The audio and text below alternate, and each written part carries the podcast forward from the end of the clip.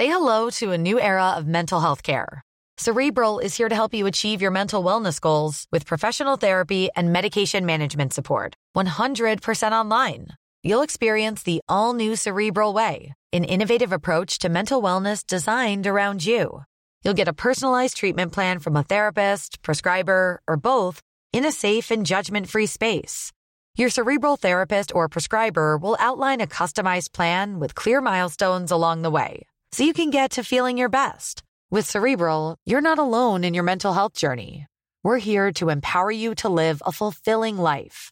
So take that first step towards a brighter future and sign up today at cerebral.com slash podcast and use code ACasts to get 15% off your first month. Offer only valid on monthly plans. Other exclusions may apply. Offer ends July 31st, 2024. See site for details.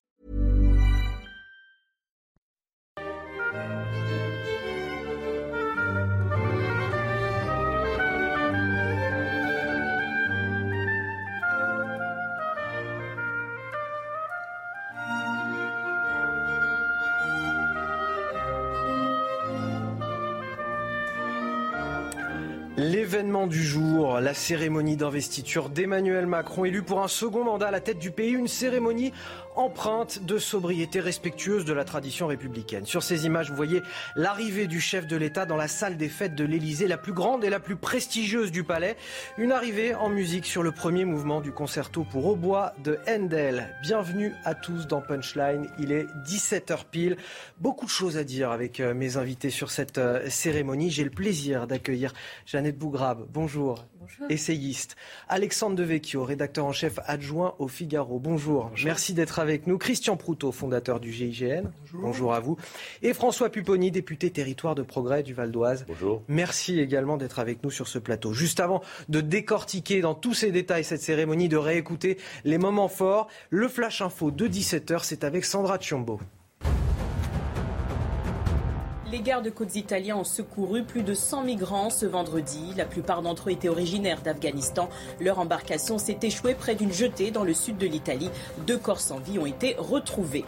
Moscou prépare la parade du 9 mai. La Russie effectue ce samedi d'ultimes répétitions avant le traditionnel défilé militaire. Comme chaque année, les chars et militaires russes défileront sur l'emblématique Place Rouge. Des commémorations auront également lieu dans des dizaines de villes du pays.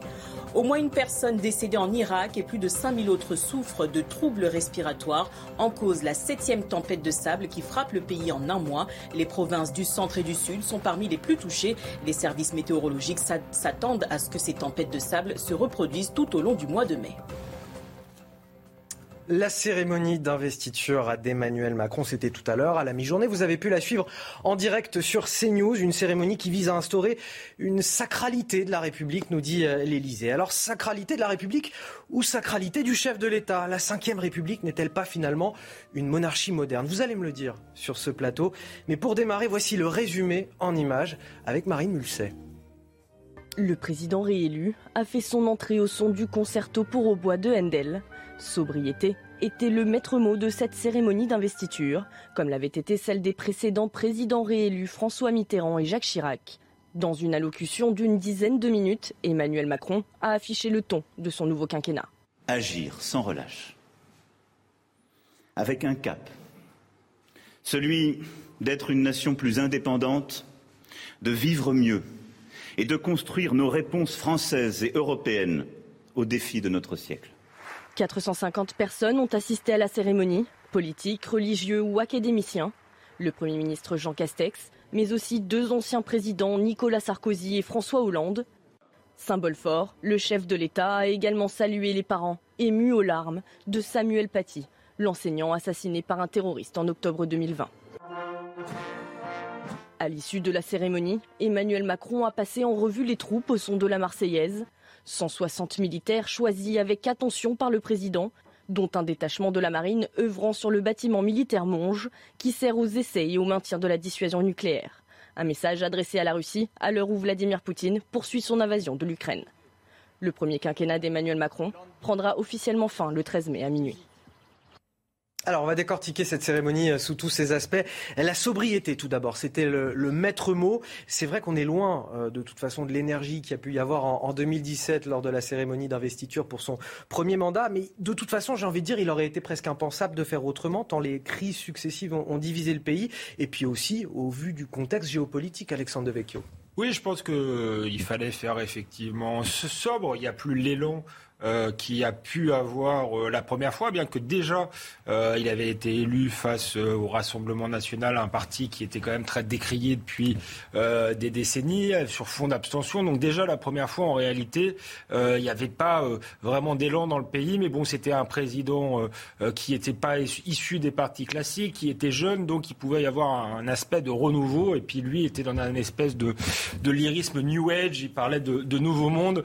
il a appris d'écrire à être un peu plus euh, humble. Alors il nous dit euh, encore une fois euh, qu'il est un nouveau président dans une nouvelle France, mais c'est vrai que ça faisait très ancien régime. Alors moi, j'ai rien contre la monarchie républicaine, mais c'est surtout la, noblesse, un peu décadente, si je puis me permettre, autour de lui. On avait vu des, on a vu des apparatchiks qui sont quand même passés par tous les, gouvernements quasiment depuis François Mitterrand. Je je citerai pas de nom. Donc effectivement, c'est pas le nouveau monde. Emmanuel Macron, encore une fois, c'est l'homme qui permet euh, à l'ancien régime euh, de, se, de se maintenir. Il est vrai qu'il n'y a pas forcément de, euh, en face de, de, renouveau, mais voilà, est-ce que cette, cet ancien régime va pouvoir tenir une France malade, relever une France malade? C'est vraiment le, le, défi pour Emmanuel Macron. Jeannette Bougrabe, on est, loin du lustre de 2017 où on avait ce jeune Emmanuel Macron, 39 ans, qui arrivait sur le tapis rouge, des centaines de journalistes qui, qui guettaient cette arrivée d'un homme qui venait de renverser l'échiquier politique à, ce moment-là. On est, vraiment loin de cette atmosphère de l'époque. Je ne sais pas, quand vous invitez 450 personnes dans le palais de l'Élysée, que c'est retransmis, vous suivez chaque, chaque entrée sur à, l'entrée de l'Elysée. Alors j'entendais les commentaires ce matin en disant mais c'est très sobre parce que le tapis rouge s'arrête au milieu de la cour de l'Elysée et va pas jusqu'à l'entrée de l'Elysée. Dans la mesure où les dorures de la République peuvent permettre une sobriété. c'est vrai que c'est jamais complètement sobre non, plus. mais donc du coup, mais en même temps, c'est très étrange parce que euh, dans les commentaires qu'on entendait quand même ce matin, on rappelait que par exemple Jacques Chirac avait invité à titre personnel Antoine Riefnag qui avait été la cheville ouvrière. Ça avait été très sombre. De mémoire, celle de François Hollande aussi. Donc la 450 personnes. Et en réalité, je pense qu'il y avait deux choses dans cette cérémonie. Il y a d'une part le discours en lui-même, moi que j'ai apprécié. J'ai trouvé que le discours du chef de l'État était, euh, euh, était je, me retrouvais dans ce qu'il disait. Et de l'autre côté, c'est vrai que c'était ce qu'il y avait autour, c'est-à-dire ces gens qui recherchaient du regard, Emmanuel Macron qui voulait le, toucher. On, sentait qu'il y avait les uns et les autres qui étaient là. Et donc, je trouvais que. Ça sacralise un petit peu quand même Emmanuel Macron, ces gens qui le regardent, qui voulaient le toucher. Ça sacralise pas, ça pipolise en fait. C'est pas ça. Mais moi, je vous dis, j'aurais Peut-être si on m'a pas demandé mon avis, donc c'est plus simple. Mais je trouve que le discours est très bien, très fort. C'est pas du tout le même Emmanuel Macron. Euh, d'abord, je trouvais que ce qu'avait dit Laurent Fabius, donc il avait dit que la première fois il avait cité Chateaubriand et ensuite là il, il, rajoutait Victor Hugo, euh, que les références à l'abbé Grégoire, je trouvais donc euh, ce prêtre révolutionnaire qui s'était rattaché au, tiers état, tout ça, il y, avait de la profondeur. Et puis après, il y a tout ce côté où vous avez les acteurs, vous avez, vous avez dit des académiciens, des écrivains, vous avez des gens qui étaient à droite qui sont passés là. Donc, du coup, ça fait un peu. Je rejoins là-dessus Alexandre sur ce plan-là. Je, vous coupe un petit peu parce qu'on on va revenir précisément à la fois sur le discours d'Emmanuel Macron et puis sur les invités. Dans, on va oui, non, non, mais en tout cas, moi, voilà. Tout ça. Là, on avait une introduction. Mais, voilà, mais, mais, sur la sobriété, je ne crois pas. On va y revenir à, tout ça. François euh, Pupponi, euh, elle sert à quoi cette cérémonie? À sacraliser, à replacer le chef de l'État au-dessus de la mêlée après une campagne présidentielle où il est descendu dans l'arène? Alors, je dis descendu dans l'arène. Je modère un petit peu mon propos. Il n'est pas énormément descendu dans l'arène, Emmanuel Macron, à part dans l'entre-deux tours. Mais c'est vrai que dans l'entre-deux tours, on l'a vu, à portée de baffe, à portée d'engueulade des Français. C'est un petit peu euh, l'expression qu'utilisait Gabriel euh, Attal. Est-ce que là, justement, cette cérémonie, elle sert à replacer le chef de l'État au-dessus? Non, d'abord, c'est une cérémonie officielle. On, déclare officiellement l'élection. Le président du Conseil constitutionnel le dit officiellement, donc vous avez été élu. Il rappelle le nombre de voix. Le grand chancelier de la, de la Légion d'honneur enfin, le remet le, en disant que c'est lui qui est maintenant le, chef de, ce protocole assez important qu'est la Légion d'honneur. Et donc c'est quelque chose de très officiel. après, il y a bien entendu. Euh, Maintenant, en plus, les images, c'est filmé, c'est une réalisation, c'est très pipolisé. Après, qui est là, qui n'est pas là, etc. Mais, mais, mais c'est une, cérémonie qui pourrait se faire à, quelques-uns. Hein. Mais elle est obligatoire.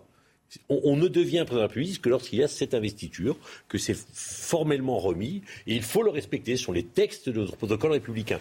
Après, bien sûr qu'il y a de la mise en scène pour, euh, et comme vous le disiez, euh, bah, que le président puisse dire euh, c'est un nouveau mandat, un nouveau quinquennat et qui n'aura rien à voir avec le précédent. Donc il passe des messages, il invite des personnes pour bien montrer que certains sont là, certains ne sont pas là. On regarde, voilà, il s'arrête devant Édouard Philippe, il lui parle longuement, donc on dit ah ils sont voilà ils se sont réconciliés. Il y a quand même un peu un phénomène de cours quand on regarde ce, genre de, Oui mais alors c'est très. Alors attendez, j'allais le disais tout à l'heure, moi je, prends un peu de recul sur tout ça maintenant avec le temps.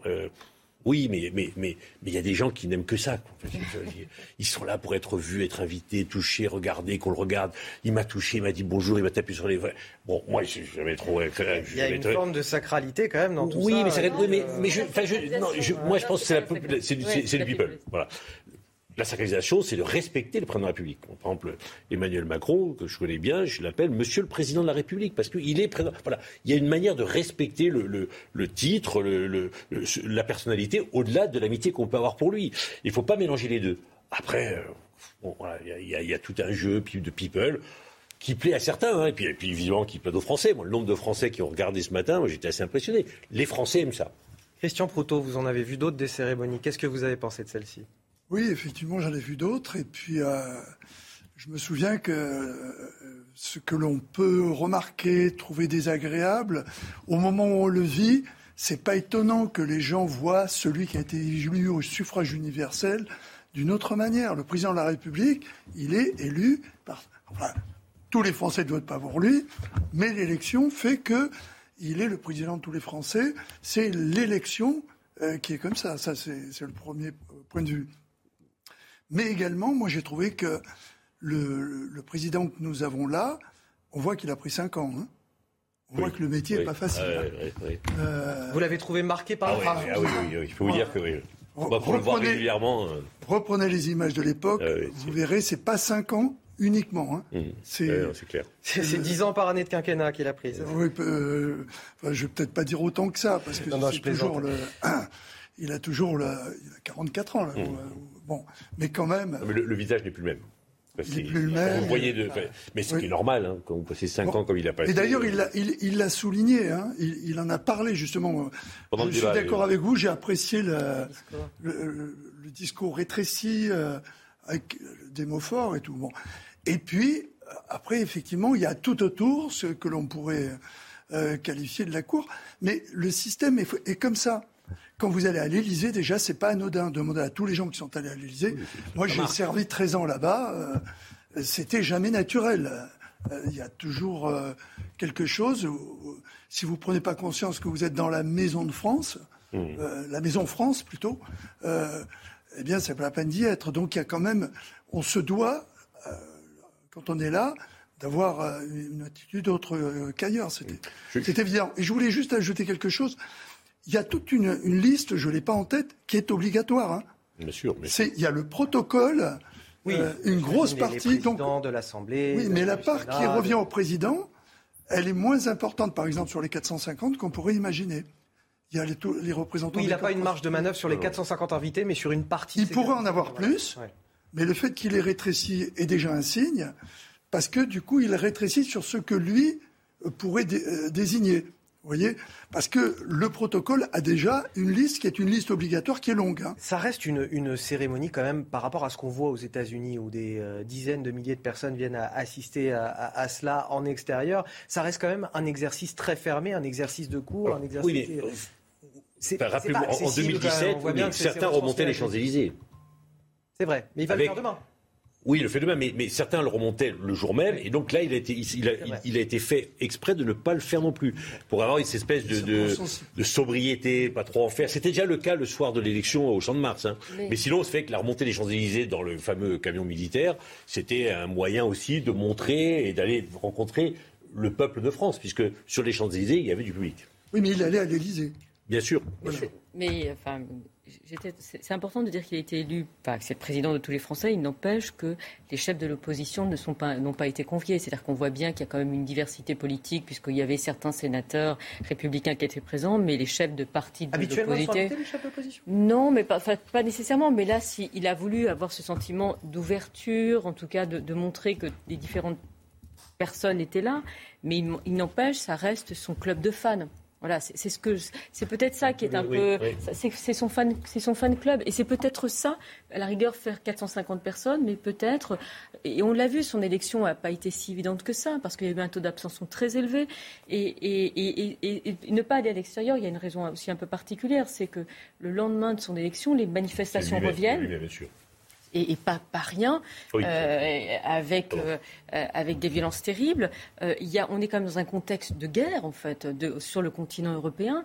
Et donc, moi, j'aurais fait voilà, mais quelque chose de plus. On, pourrait enfin, je pense qu'un jour, enfin, y compris, je pense que ça va évoluer, on pourrait tout à fait imaginer que les candidats à la présidentielle sont, sont invités. Sont invités. Ils ont reçu les 500 signatures. Il y a des gens qui ont, qui ont voulu qu'ils soient candidats. Ils se sont présentés. Donc ils, mériteraient eux aussi d'être tous invités pour, pour, une cérémonie qui est une cérémonie républicaine, qui n'est pas une cérémonie politique. Hein, c'est pas, et qui ont appelé à voter pour lui au deuxième tour. Bien sûr, qui ont appelé à voter pour le deuxième tour. Ou, même Marine Le Pen, qui a perdu au deuxième tour, pourrait être là parce que eh ben, elle, a elle, a recueilli 42% des, votes des Français. Donc euh, dès lors que c'est dans le protocole républicain, d'ailleurs ça se voit souvent hein, quand le président de la République décide de recevoir euh, les partis ou, les institutions, il reçoit les présidents de partis. Alors, il est quasiment 17h15, dans, dans une poignée de secondes. C'est l'heure du rappel de l'actualité avec Sandra Chambaud. Le Conseil de l'Europe dénonce des violations vertigineuses des droits humains en Ukraine. La commissaire pour les droits de l'homme a effectué une visite de quatre jours à Kiev et sa région. Elle appelle les États à soutenir les efforts d'enquête. Elle souhaite que les résultats soient coordonnés avec les autorités ukrainiennes et la Cour pénale internationale. En Afghanistan, le chef suprême ordonne aux femmes de porter la burqa en public. Le décret a été dévoilé ce samedi par le gouvernement taliban. Il évoque une tenue traditionnelle et respectueuse. C'est la restriction la plus sévère à la liberté des femmes depuis le retour au pouvoir des talibans en août dernier. Toujours en Afghanistan, le Front national de résistance annonce avoir lancé une large offensive contre les talibans. C'est la première du groupe depuis septembre. Plusieurs provinces du nord du pays, dont celle de Panchir, à 80 km de Kaboul, sont concernées. Le Front national de résistance affirme avoir libéré trois districts. Alors on s'est beaucoup intéressé à, la forme euh, là dans cette première partie d'émission de cette cérémonie d'investiture euh, du chef de l'État Emmanuel Macron. On va désormais s'intéresser au, fond, c'est-à-dire à son discours d'investiture, selon qui Emmanuel Macron, selon qui le peuple n'a pas prolongé son mandat, il a élu un président nouveau pour un mandat nouveau. C'est ce que lui il assure. Vous, vous allez me dire ce que vous en pensez. Vous avez commencé à en parler un petit peu tout à l'heure. Vous allez me dire ce que vous en pensez. On l'écoute tout d'abord.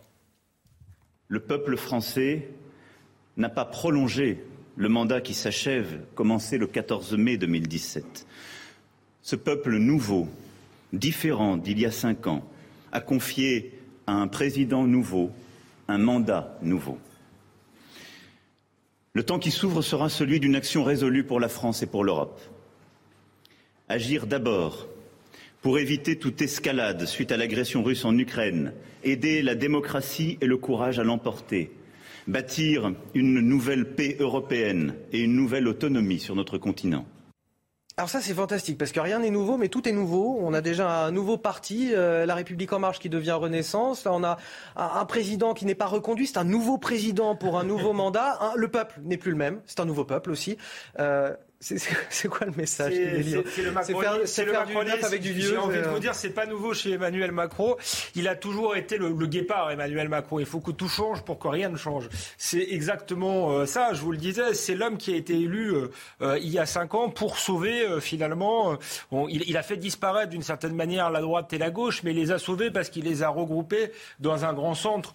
et voilà, c'est l'homme de la continuation d'un État technocratique euh, euh, européen sur fond de, contestation, euh, sur fond de, toute une partie de la France qui se reconnaît plus dans cette Europe, qui se reconnaît plus dans cette classe politique. On a eu les gilets jaunes, mais ce, jeune président permet malgré tout, voilà, au, régime de continuer Est-ce que ça annonce des lendemains plus difficiles, une forme de, révolution, des mouvements sociaux, une contestation Est-ce qu'il est l'homme qui, va réconcilier la France euh, avec le régime On ne sait pas encore, euh, mais j'ai pas l'impression que les, Français aient élu euh, un homme nouveau. Je pense que simplement ils ont eu peur du saut dans l'inconnu. il avait Marine Le Pen face à lui. elle n'a pas su totalement rassurer, non, non, plus que les Français pensent qu'elle est fasciste ou je ne sais quoi. mais euh, voilà, le, Rassemblement national, c'est une aventure euh, et un risque qu'ils n'ont pas voulu prendre, euh, mais ça ne veut pas dire non plus qu'il y, a un élan. Il y a eu une abstention extrêmement forte, que 3, 38% des inscrits qui ont voté pour lui. Donc tout cela l'oblige, l'oblige à réconcilier des Français divisés qui n'ont pas forcément la, même vision du monde, je crois. donc ces phrases un peu lyriques, je, je trouve, sont assez, assez inutiles et ne correspondent pas à la réalité du moment politique que nous vivons. François Pupponi, le renouveau, la Renaissance. La ficelle, elle n'est pas un petit peu grosse euh Non, c'est ça, ça peux vous dire qu'au sein de la majorité, les résultats des élections ont été scrutés, regardés, analysés et compris. Euh, quand plus de 50% des Français au premier tour votent pour des extrêmes, et avec si on rajoute des abstentionnistes, des gens qui ne veulent même pas participer, ce n'est pas anodin dans un pays comme le nôtre. Et donc on ne peut pas sortir de là en disant bah, on va continuer comme avant, très bien, on a été réélus, super, euh, on est les plus forts, les plus beaux et on va continuer. On comprend que la situation est grave que les Français ont exprimé euh, fortement un mécontentement, une colère. Et on ne peut pas dire on va continuer comme avant. On est obligé de dire ben, on va faire différemment. Parce que cette colère, elle s'exprime parce que la situation elle est économiquement, socialement difficile, mais aussi parce que durant le premier quinquennat, malgré la réélection, il s'est passé des choses que les Français n'ont pas forcément acceptées et, évolué. Et, sincèrement, on a tous ressenti pendant la campagne qu'il y avait à la fois un engouement pour voter pour Emmanuel Macron, mais qu'il y avait un, un rapport à sa personne qui était compliqué. Et on a tous, enfin les Français le disaient en disant bon ok, il a bien géré, mais quand même lui, il faudrait qu'il arrête. Bon, et le président de la République, l'a très très bien compris et très très bien entendu. D'où ce discours. Alors c'est vrai qu'il le répète, il l'a dit le premier soir euh, au Champ de Mars, il le redit aujourd'hui. Euh, c'est le nouveau nouveau monde. Mais mais je pense qu'il a compris que je pense qu'il a compris que il fallait aussi du changement sur le fond, mais aussi sur la forme. Jeannette Bougra, vous partagez cette analyse. Il a tout compris finalement. Il a compris les tensions, il a compris les irritations qu'il avait pu euh, susciter et que du coup, voilà, on est dans une, une nouvelle démarche de, de nouveau, de renouveau, de renaissance, de renouveau du renouveau. Euh, si, on, si, euh, on doit parler d'abord de, Renaissance, moi j'ai quand même été frappé de, la, de cette photographie qui a fait le tour du buzz entre de quatre hommes quatre hommes euh, voilà, blancs, entre guillemets, puisque c'est le, le, le, le, vocabulaire ou la sémantique wokisme, etc. Le, renouveau euh, en disant ça doit être des femmes euh, issues de la diversité euh, jeune, etc. C'est quatre mecs. Voilà. Donc euh, du coup, ce parti Renaissance, j'ai pas réellement le sentiment. Il avait l'air extrêmement blasé sur la photo. je sais pas. je sais pas. la photo. Oh mince, il faut, il faut, la, il faut, il faut voir, il faut, il faut la montrer parce que ça montre bien que quand même, ça reste très clanique, voilà, et que ceux qui voulaient garder leur diversité, leur opinion, on leur dit non, vous devez rentrer dans le rang. Voilà. C'est celle-là où moi je pense. Mais par contre, je maintiens que le discours était, était bien construit.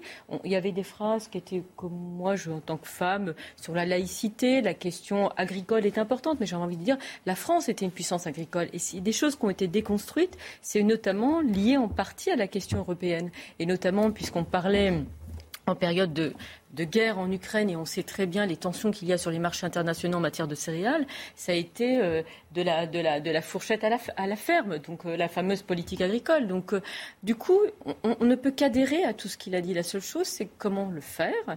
Et ça, ça va être dans un deuxième temps. Mais, je pense que là-dessus, c'est. Mais, moi, j'ai aimé ce discours, j'ai aimé cette sobriété. Et juste pour finir, pour pas être trop bavarde, ça m'a fait sourire parce qu'il disait, il a, il a fait beaucoup de références à ces territoires. Et notamment, il a eu cette référence aux ultramarins qui ont voté pour Marine Le Pen.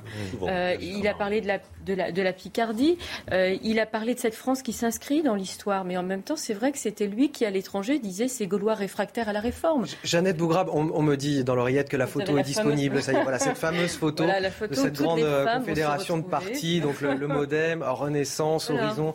voilà, Ils ont l'air de s'adorer en plus. Non, non, mais je, trouve qu'en termes de renouveau politique en matière de, de alors je sais que l'idée c'est de nommer une premier ministre, un Premier ministre femme après Edith Cresson, mais là on se dit que quand même, ça, manque un peu de diversité. On n'a pas eu la réponse hein, aujourd'hui. Oui, je, pense, que pour, pour, nuancer, moi je, je me méfie toujours. J'aime pas trop le discours woke où euh, on, on, qualifie, on essentialise les gens parce qu'ils sont des hommes, parce qu'ils sont blancs, ils ne seraient pas euh, légitimes.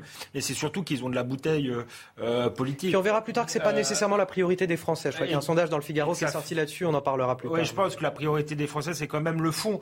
Mais c'est vrai que cette photo-là, on ne se dit pas qu'on va avoir un changement politique majeur. Ah, Christian Proutot, peut-être un, instant pour, que, pour que Christian Proutot puisse nous donner son avis sur cette notion de, renouveau, de renaissance, de voilà, un président nouveau pour un mandat nouveau. Euh, est-ce que vous y croyez à cette formule? Moi, j'y crois parce que, comme je le, disais tout à l'heure, le président, a, il a 50 plus, il a vécu des, moments hmm. importants. Il est, il est certain que, vu la configuration politique que nous avons, avec deux extrêmes lourds, euh, une, une France qui a qui, va avoir des problèmes, on le voit à travers l'inflation qui monte, compte tenu de la géopolitique, compte tenu de l'économie tout court, à travers l'énergie et tout. Euh, c'est un chantier immense euh, qu'il a sur les épaules. Et je suis persuadé, maintenant, je ne connais pas suffisamment pour pouvoir parler à sa place, mais j'avais le sentiment qu'il portait, d'abord qu'il était ému et qu'il portait sur lui euh, cette responsabilité pour laquelle il s'est engagé. Personne ne l'a obligé avec un, un fusil dans le dos. Hein. Il y est allé, mais on sentait qu'il assumait. Et c'est pour ça que je ne suis pas tout à fait d'accord avec, Alexandre, parce que s'il avait dit autre chose, on lui aurait reproché aussi. Donc on ne peut pas lui reprocher de dire qu'en gros, il a compris que c'était une nouvelle présidence qu'il fallait, qu'il allait faire en sorte de le faire. Par contre, il a dit quelque chose que j'aime beaucoup, euh, parce que je, suis un peu franchouillard, il a dit la France n'est jamais aussi forte que quand elle est euh, en difficulté. Dans, la difficulté.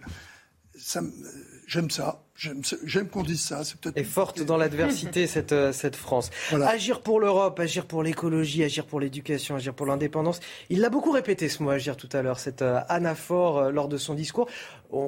Est-ce que justement, c'est pas finalement euh, l'aveu qu'il n'a pas suffisamment agi euh, lors de son premier quinquennat? Ben, Je me veux un petit peu provocateur, mais, c'est indécent. Attendez, n'y répondez pas, n'y répondez pas, parce qu'en fait, on va. C'était pour teaser la suite. on va marquer une petite pause. Je vous ferai écouter le chef de l'État et puis vous me direz ce que vous en pensez juste après. Le problème, c'est qu'il est en campagne. Punchline, deuxième partie. J'ai toujours le plaisir d'être sur ce plateau avec Jeannette Bougrabe, Alexandre Devecchio, Christian Proutot et François Pupponi pour euh, évoquer, entre autres sujets, puisqu'on a deux heures d'émission, on a bien le temps de balayer un petit peu toute l'actualité, pour évoquer cette cérémonie d'investiture d'Emmanuel Macron et son discours notamment. Il a parlé d'Europe, d'écologie, d'éducation, d'indépendance. Avant de vous faire écouter un extrait euh, de ce discours, tout de suite l'essentiel de l'actualité, c'est avec Sandra Chambaud. Une puissante explosion dans un hôtel de la Havane fait au moins 25 morts, dont une touriste espagnole. Probablement provoquée par une fuite de gaz, elle a en partie détruit l'hôtel Saratoga. En travaux depuis deux ans, cet établissement historique devait rouvrir ses portes mardi prochain. Au moins 13 personnes sont toujours portées disparues et 50 blessées. Pyongyang tire un missile balistique, Washington s'attend à un essai nucléaire. La Corée du Nord a procédé à un lancement ce samedi. Il intervient avant l'entrée en fonction mardi du nouveau président sud-coréen. C'est la 15e démonstration de force cette année de ce pays doté de l'arme nucléaire. Nice-Nantes se retrouve ce soir pour la finale de la Coupe de France. Cette 105e édition oppose deux clubs historiques en plein renouveau sportif. Ils n'ont plus gagné de titre depuis plus de 20 ans. Pour la première fois depuis 2019, le trophée sera brandi dans un stade de France à guichet fermé. Coup d'envoi 21h. Emmanuel Macron qui, dans son discours, a en quelque sorte ouvert la voie du, quinquennat, sans faire pour autant un discours de politique générale. Et il a eu cette euh, anaphore, cette répétition du mot agir, agir, agir. Est-ce que c'est un, un aveu d'échec? On l'écoute et on réagit juste après. Agir pour faire de notre pays une puissance agricole, industrielle, scientifique et créative plus forte en simplifiant nos règles et en investissant pour cette France de 2030. Agir pour bâtir une société du plein emploi et d'un juste partage de la valeur ajoutée, car la France a besoin de continuer de produire et d'innover davantage. Agir pour faire de notre pays la grande puissance écologique qu'il a à être par une transformation radicale de nos moyens de produire, de nous déplacer, de vivre en métropole comme dans nos outre-mer agir pour continuer de nous attaquer aux inégalités à la racine, en refondant notre école et notre santé. Une école toujours plus inclusive, formant aux savoirs fondamentaux et forgeant des esprits républicains. Une école ouvrant à la culture et au sport, nous qui aurons à accueillir les Jeux olympiques en 2024. Une santé accessible partout sur le territoire, en formant, en améliorant les conditions de travail et en prévenant mieux les maladies. Agir pour continuer de construire des progrès pour chacun et œuvrer à l'égalité entre les femmes et les hommes. Agir pour continuer de protéger nos compatriotes par une armée forte, engagée sur tous les continents et en luttant contre les insécurités du quotidien, du terrorisme qui rôde toujours et des nouvelles menaces comme le cyber. Agir enfin pour réunir, rassembler nos territoires, des ruralités aux quartiers populaires, des métropoles à nos outre-mer. Oui, agir sans relâche. Bon, agir, agir, agir, il a fait quoi pendant 5 ans je, veux un peu Non, je suis, méchant. je suis méchant. et, ça révèle quoi finalement cette répétition? C'est surtout ça je pense que, ça, ça, révèle que euh, souvent on dit que les deuxièmes mandats, euh, c'est, le, le, président est entravé et plus peut plus rien faire. Donc en réalité, il promet que ça ne va pas être un mandat pour rien, qu'il ne va pas se contenter de, de s'intéresser à la politique étrangère et qu'il va euh, être les mains dans le, le cambouis euh, euh pour le pays. Donc voilà, c'est cette, cette promesse-là. ensuite, on rentre pas dans, dans le, le, concret. Il, voilà, il, dresse des perspectives, mais il nous dit pas comment il, va, il va transformer le, pays. Mais c'était pas, c'était pas le but. Donc non, je pense que c'est pour montrer qu'il reste, voilà, qu'il est certes euh, un président qui a compris euh, que le pays était euh, divisé, qu'il fallait le réconcilier, mais que ça ne voulait pas dire non plus qu'il allait devenir un président fainéant. Je vois que c'est ça le message qu'il a voulu faire passer. Il ne faut pas oublier qu'il est en campagne électorale. Hein. Il ne pourra faire, il ne pourra agir que s'il a une majorité. Si dans un mois les Français ne lui donnent pas la majorité, il sera entravé dans sa capacité de réforme. Donc c'est le problème du changement de, calendrier électoral depuis Lionel Jospin, où l'élection législative a lieu tout de suite après l'élection présidentielle. Et donc, bah, il est obligé de dire, je, continue. On a eu une campagne en plus qui a été quand même particulière, où on n'a pas pu, euh, où les candidats n'ont pas pu vraiment exprimer leur programme. Là, il dit aux Français, voilà ce que je veux faire pendant ces cinq ans. Je vais être dans l'action, je vais agir. Mais du maire civil, il dit, mais pour le faire, il me faut une majorité dans, quelques semaines. je voudrais peut-être qu'on écoute ce que, ce que dit Philippe Ballard du Rassemblement national. Il était euh, l'invité d'Europe 1.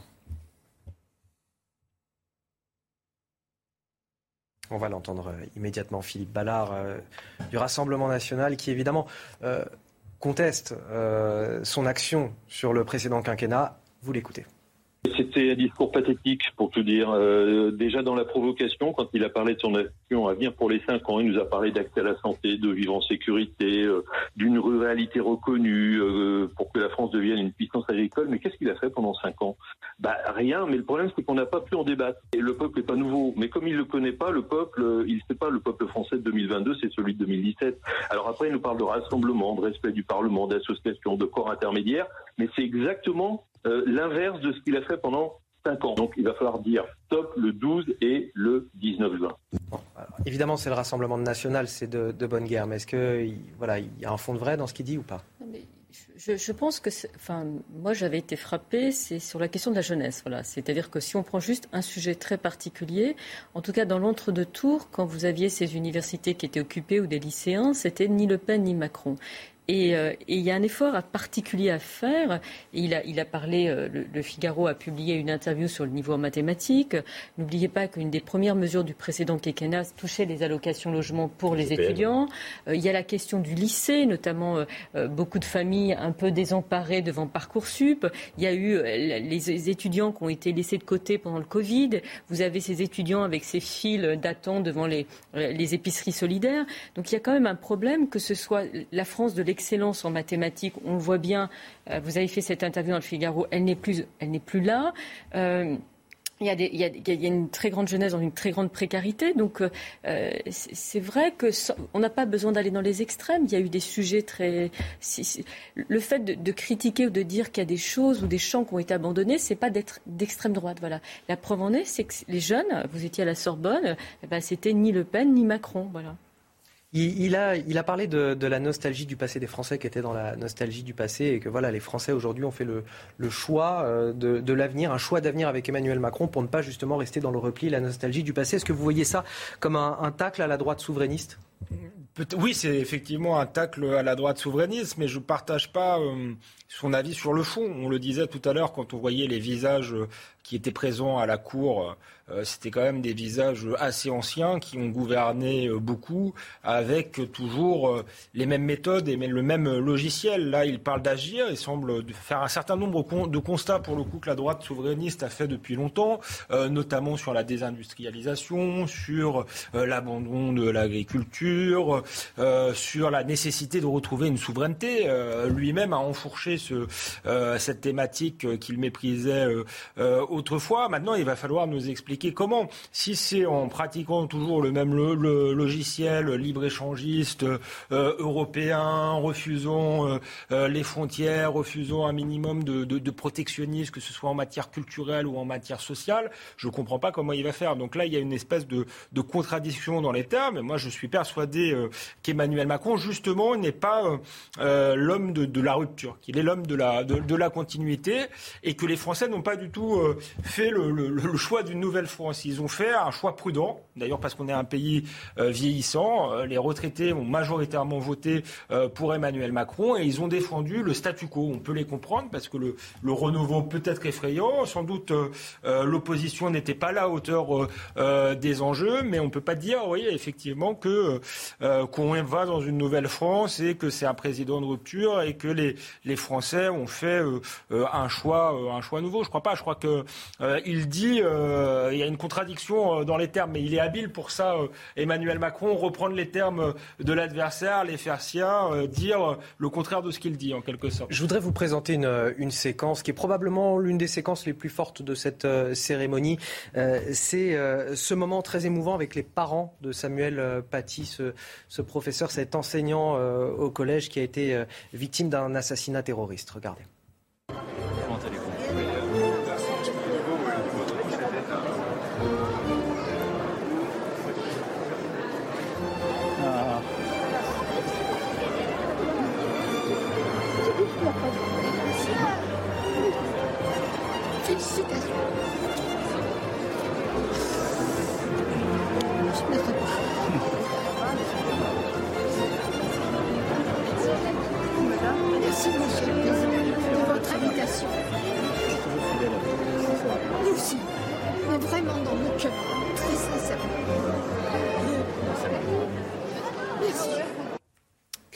Euh, le, choix des invités, on le disait tout à l'heure, ça fait aussi partie du message politique d'Emmanuel Macron. Quel est le message qui est transmis là avec euh, l'invitation des, parents de Samuel Paty? C'est un message double. C'est par rapport aux victimes euh, d'un terrorisme aveugle qui, nous horrifie et surtout la manière dont on peut la voir maintenant chez nous avec les images, des choses qui n'étaient pas les mêmes il y, a, quelques années, où on n'avait pas cet impact immédiat de l'événement. Mais euh, il ne faudrait pas s'arrêter simplement au choix. Il faut savoir qu'il les connaissait déjà. Il est allé les voir déjà. Il les connaissait, il est allé voir. En toute discrétion, il n'avait pas fait une publicité. Donc je ne voudrais pas qu'on s'arrête à l'image simplement en disant il les a choisis, tout le monde se met là. Non, il les connaissait avant. Et il n'avait pas fait de publicité autour. Ça me paraît important. Et surtout, son attachement à l'école aussi. Parce que c'est le côté de l'enseignement, et je pense que ça vient aussi de son épouse, qui euh, est très attachée à l'enseignement public. Donc il y a les deux. C'est une manière de reconnaître qu'on euh, a besoin de s'occuper de l'éducatif. Et j'espère que ça se fera. Au-delà évidemment de la, sincérité de l'instant et de la rencontre et de, l'émotion euh, légitime et, de la sincérité de cette invitation, il y a un message politique en, ayant les, Il y a un message politique parce que de l'autre côté, c'est l'union des gauches qui a un discours très ambigu sur, euh, sur l'islamisme, sur leur compromission avec une certaine idéologie. Voilà. Et, c'est vrai qu'on en parlait tout à l'heure. Aujourd'hui, le chef des talibans impose désormais à toutes les femmes en public de porter la, burqa, donc totalement couverte. Et, nous, cette semaine, c'était la discussion d'autoriser désormais de, porter du burkini dans des piscines à Grenoble. Donc il y a quand même un problème à un moment ou à un autre. et en ce moment, les gens l'oublient, mais il y a toujours en cours le procès du Bataclan, parce qu'on en parle, c'est devenu presque, c'est plus audible en fait, comme si en réalité on était, il y avait une sorte d'amnésie. Donc euh, il n'empêche que la, violence et l'idéologie islamiste est là, présente, et, on le voit, euh, voilà, et qu'on n'y échappera pas. C'est, et, bien, enfin, je trouvais que la séquence était très émouvante, et, il a bien fait de, le faire, et que si ça peut ne serait-ce qu'un quart de seconde faire oublier le chagrin à, ses parents, c'est le bienvenu. Voilà. Bien sûr qu'il y a des messages politiques, mais sincèrement, le président de la République, il a été marqué pendant ces cinq ans par des événements terribles. Euh, l'assassinat de Samuel Paty en est un. Et donc il le vit personnellement. Et effectivement, des liens se sont créés. Moi, je l'ai accompagné euh, récemment à Toulouse, pendant pour le dixième anniversaire des attentats de Toulouse. Il a régulièrement rencontré les familles, il les connaît, il s'intéresse à eux, et donc effectivement, il y a des liens qui se créent. Et je pense que l'invitation d'abord, elle était pour lui et par rapport aux parents aussi, parce que le symbole est fort. Bien entendu que derrière, il y a toujours des messages politiques. Une invitation comme celle-là n'est pas anodine, mais c'est aussi ce qu'il ressent lui-même. Bien sûr, ce que, ce que je voulais dire, c'est que parmi ces 450 invités, euh, on, avait aussi euh, des soignants, des élus locaux, euh, des, responsables associatifs, des collégiens, des sportifs. Et je, ne doute pas nécessairement de la, sincérité de, l'acte, mais forcément, il y a un message, le rendu présente un message, c'est ça que je voulais dire. Non, oui, c'est un message important, j'espère, de, défense de la laïcité. Alors c'est vrai, ça a été rappelé, Jean-Luc Mélenchon euh, et la France insoumise ont un discours euh, euh, islamo-gauchiste là-dessus euh, très inquiétant.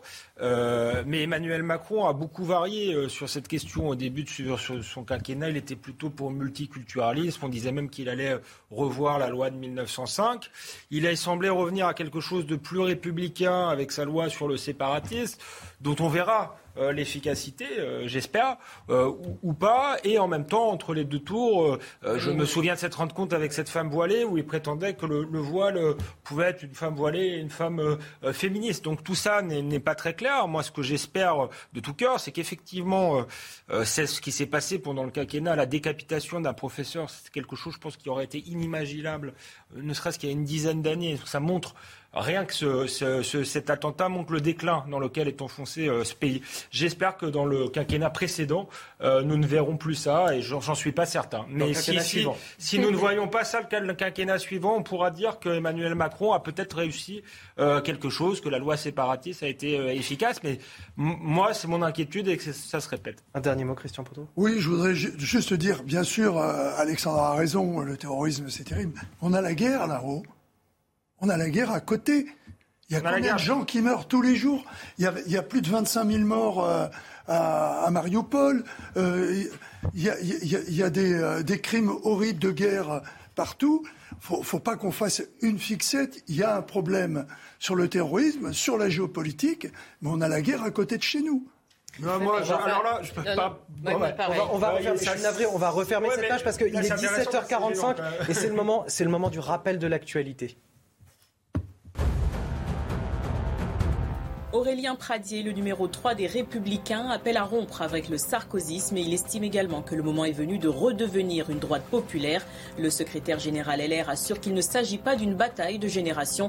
Le parti lance officiellement sa campagne pour les législatives ce samedi. Émotion à Metz où une mosquée a été visée hier par des cocktails Molotov.